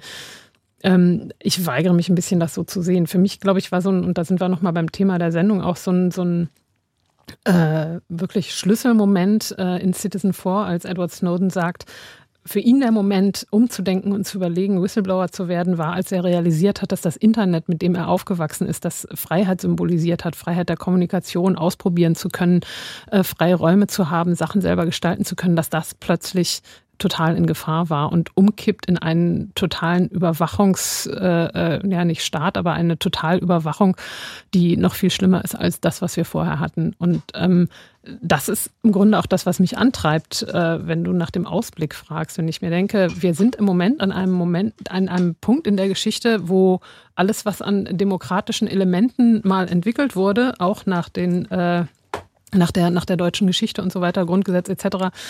Ähm, völlig zurückgedreht wird. Diese Überwachung, diese Massenüberwachung, wie sie durch die Geheimdienste äh, implementiert wird, gerade werden die Meinungsfreiheit und Pressefreiheit vollständig zerstören. Es wird nichts mehr davon übrig bleiben, wenn wir das so geschehen lassen. Und ähm, jetzt werde ich vielleicht so ein bisschen pathetisch, aber die Vorstellung, dass mich in irgendwann 20 Jahren meine Kinder oder Enkel mal fragen, wieso habt ihr denn nichts gemacht, als das stattgefunden hat? Wieso habt ihr euch nicht dagegen gewehrt? Wieso habt ihr euch das alles wegnehmen lassen? Motivieren mich dazu, zu versuchen, was geht, um das irgendwie aufzuhalten, weil ich das nicht akzeptieren kann. Die werden sich doch niemals trauen, die Frage überhaupt zu stellen. Jesus. André, willst, du auch nochmal in dieses Klagehorn stoßen? Ja, Ich also wollte das echt nicht als Klage gesehen haben, sondern eher als Ding, irgendwie, wir müssen jetzt was machen. Das, also einfach sich zurücklehnen und denken, wird schon irgendwer regeln, geht nicht, sondern Oh. wir müssen jetzt was tun. Also ich bin ja Berufspessimist, aber tatsächlich möchte ich mich an den letzten Satz von Anna anschließen. Also wir befinden uns in einem gesellschaftlichen Aushandlungsprozess und wir haben jetzt ein Fenster der Möglichkeiten, wie es so schön heißt. Jetzt sind die Fakten auf dem Tisch, jetzt ist der Skandal aktuell. Wir haben zwei Jahre Snowden, wir haben ein Jahr Untersuchungsausschuss. Wir erfahren immer mehr, wie Geheimdienste ja, äh, Gesetze aktiv brechen ein, die komplette Menschheit überwachen und demokratisch einfach von Definition her nicht zu kontrollieren sind. Äh, also wir haben jetzt die Möglichkeit, uns dagegen zu wehren und äh, eine demokratische Gesellschaft, wie wir uns vorstellen, äh, stattdessen zu entfalten, die eben ohne die Schere im Kopf, das wird ja sowieso alles überwacht und kann gegen mich verwendet werden, äh, funktionieren kann. Deswegen finde ich schon, zwei Jahre Snowden, ein Jahr Ausschuss, ähm, wir sollten uns alle mehr einbringen. Äh, man kann ruhig mal zu so einer Ausschusssitzung gehen oder man kann auch einfach mal zu einer Demo gegen Vorratsdatenspeicherung gehen. Also die jetzt kommt die Regierung äh, auf die Idee ausgerechnet jetzt zum Thema unserer Sendung irgendwie die anlasslose Massenüberwachung nicht nur von Geheimdiensten hinzunehmen, sondern jetzt auch für ganz normale Polizeibehörden, für stinknormale Drogendelikte auszuweiten, mit der Vorratsdatenspeicherung einmal die komplette Menschheit äh, in Deutschland zu überwachen und Bewegungsprofile von jedem zu erstellen. Äh, und man kann sich durchaus einbringen, ob es jetzt auf eine Demo gehen ist, mal zum Ausschuss gehen ist oder einfach mal den Abgeordneten der Wahl äh, die Meinung sagen. Ähm, wir sind ein gesellschaftlichen Aushändelungsprozess. Wahrscheinlich werden wir in naher Zukunft nicht alle Geheimdienste abgeschafft haben. Ich wäre aber auch sehr froh, in 20 Jahren nicht in einer dystopischen Sci-Fi-Zukunft aufzuwachen, wo eh alles verloren ist. Puh, na, ich hoffe, wir schaffen das noch. Ich habe noch eine kleine Detailfrage, die ich euch zum Abschluss stellen möchte. Und das ist, ähm, ich habe jetzt, weil jetzt immer, es kam jetzt diese, dieser Schere im Kopf-Begriff. Ne? Also es, es gibt schon Überwachung und deswegen gibt es die Schere im Kopf. Und habe im, im Chat zur Sendung hat gerade jemand gesagt, na, er hätte die schon bei sich. Entdeckt ihr das bei euch auch? Dass ihr schon, dass ihr manchmal denkt, okay, das könnte jetzt irgendwo auftauchen und wenn ja, was würdet ihr empfehlen, wie man damit umgeht? Soll man dann das wirklich verbergen und der Schere stattgeben und sagt er so, nee, jetzt erst recht, ich mach's trotzdem oder gerade deswegen? Jetzt erst recht. Jetzt erst recht? Also wenn wir unsere Freiheiten nicht ausleben, dann werden wir sie erst recht verlieren. Mhm. Anne? Na, ich, äh, das hat ja Linus vorhin schon angedeutet, ich habe das Problem mit der Überwachung schon ein bisschen länger ähm, und kenne diese Schere im Kopf auch ganz gut. Ähm, äh, ich glaube, dieses einfach jetzt erst recht ist eigentlich die richtige Richtung, aber das ist nicht immer so ganz einfach. Ich glaube, man muss ja letzten Endes dann auch überlegen, äh, ich habe da kein Rezept zu, nee, Okay. aber, aber es gibt sie und es ist, glaube ich, besser darüber nachzudenken, dass es sie gibt und wie wir mit ihr umgehen wollen, als einfach so zu tun, als gäbe es sie nicht und als kämen wir damit schon klar. Okay. Linus? Ja, ich glaube, wir dürfen uns von unseren Utopien irgendwie nicht verabschieden und müssen halt steif gegenhalten. Okay. Doch Revolution. Dann äh, danke ich euch, Linus, André und Anne, für diese Einblicke in zwei Jahre Snowden. Sehr interessant. Ihr könnt die Sendung auf jeden Fall auch noch als Podcast hören. Erscheint im Laufe der Nacht auf fritz.de, später dann auf chaosradio.ccc.de. Traditionell ist es so, dass am Ende der Sendung äh, der Vertreter des Chaos Computer Clubs noch Termine ankündigt. Herr Neumann, hätten Sie da noch etwas für die geneigten Hörer? Wir hätten da so eine Gulasch-Programmiernacht ähm, vom 4.6. bis 7.6. im Zentrum für Kunst und Medientechnologie und der Hochschule für Gestaltung, beide ansässig in Karlsruhe. Die Gulasch-Programmiernacht wird ausgerichtet vom Entropia e.V., das ist ein ähm, Erfahrungskreis des CCC äh, in Karlsruhe ansässig. Ähm, dort gibt es Hacken, Gulasch, Vorträge, Cloud sogar, Chunk, Workshops, Lounge, Mate und Spaß am Gerät. Ähm, ich habe gerade schon ein bisschen im Fahrplan gestöbert. Äh, sieht interessant aus, viel Technik, viel Kultur. Ähm, denke ich auf jeden Fall eine Reise wert für diejenigen, die nicht äh, ortsansässig sind. Und dann haben wir natürlich das Camp, das CCC-Camp. Äh, ich glaube, es ist vom 13. bis 17. offiziell. Ich werde da ein bisschen früher anreisen. 13. 17. August? August, August genau, okay. August. Ähm, da fahren wir dann alle auf den Acker, äh, zelten und äh, versuchen äh, uns vor dem vor dem bösen äh, Stern an der so äh, am Himmel zu schützen, äh, der der unsere Haut verbrennt und äh, Wird werden- es dort auch Internet geben? es wird dort Internet geben, es wird dort Schunk geben, es wird dort also Wasserversorgung müssen wir noch mal gucken. Du wirst auch noch von den Demos sprechen, die es gibt jetzt, oder? Nein, das machst ja dann du. Okay. Weil Camp ist super und macht viel Spaß. Und vorher gibt es aber noch eine Reihe von Demonstrationen, unter anderem gegen den BND in Berlin. Diesen Samstag um 14 Uhr die Rechtsanwälte gegen Totalüberwachung am Kanzlerinnenamt. Um 16 Uhr, ich weiß gar nicht mehr wer genau, ähm, am BND. Es gibt im Moment eine ganze Tour Freiheit statt Angst, die durch verschiedene Städte tourt. In Frankfurt ist am Samstag auch eine Demo. Und ähm, es ist nicht so, dass nichts stattfindet. Geht hin und äh, zeigt, dass ihr was dagegen habt. Also man kann sich politisch engagieren und gleichzeitig Spaß haben. Oder nacheinander, je nachdem, wie ihr wollt. Dann nochmal vielen Dank. Ich wünsche euch eine gute Nacht. Ähm, Mir bleibt nur noch zu sagen, heute mehr denn je, mein Name ist Markus Richter. Lasst euch nicht überwachen und verschlüsselt immer schön eure Backups. Tschüss. You know how all those bad boy rappers claim how much weed they drink, and how many 40s they smoke, and how many women they've kissed with at the same time. But you see, I'm addicted to something else. It's not about fancy cars or bling bling, unless it's a glitter animation. I've seen more websites than any lousy ass browser. I've clicked more than Douglas Engelbart. I'm as bossy as Bowser. Don't even remember all my email addresses. And I've got more screen names than Sleepy's got mattresses. I need the internet like Whitney Houston needs crack. If you feel the same way, let me see a delicious this track.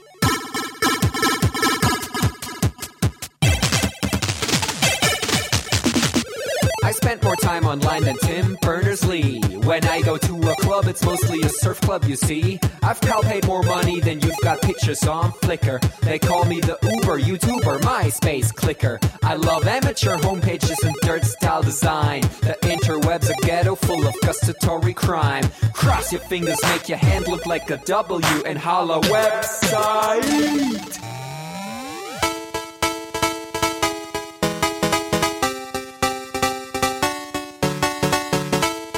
Hello, my future girlfriend. This is what I sound like. Uh, orders ending, upping it up. Check your birthday, keep on fucking it up. What? All my bitches up in the club. Let me see you shaking it, don't stop. Rub it down, bounce around, wiggle every pound. Get it to the hyper ground. Everybody dance, jump if you like it, this sound. Feel the bass drop, hear the beat pop. What you gon' do? When it's time to take off, climb the rooftop, jump out of your shoe. It goes oohs, oohs, happy face balloons, unfadable pokey tunes, dance moves from shitty cartoons, pretty hot wounds, hungover afternoons. The club's full with the whole sweaty nation. That seems out of the wrong medication. Rave invasion, it's a T-Thing. Moin, kein Punkt, jump, ping. 1, 2, Polizei, 3, 4, Polizei, 5, 6, 8, 6, 7, 8, Mitternacht. It's an index finger party.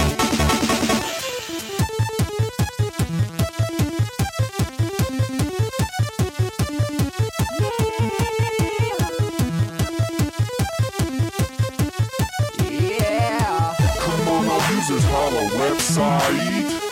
Even your users website. Everybody come on, holla website. Come on, come on, holla website. Come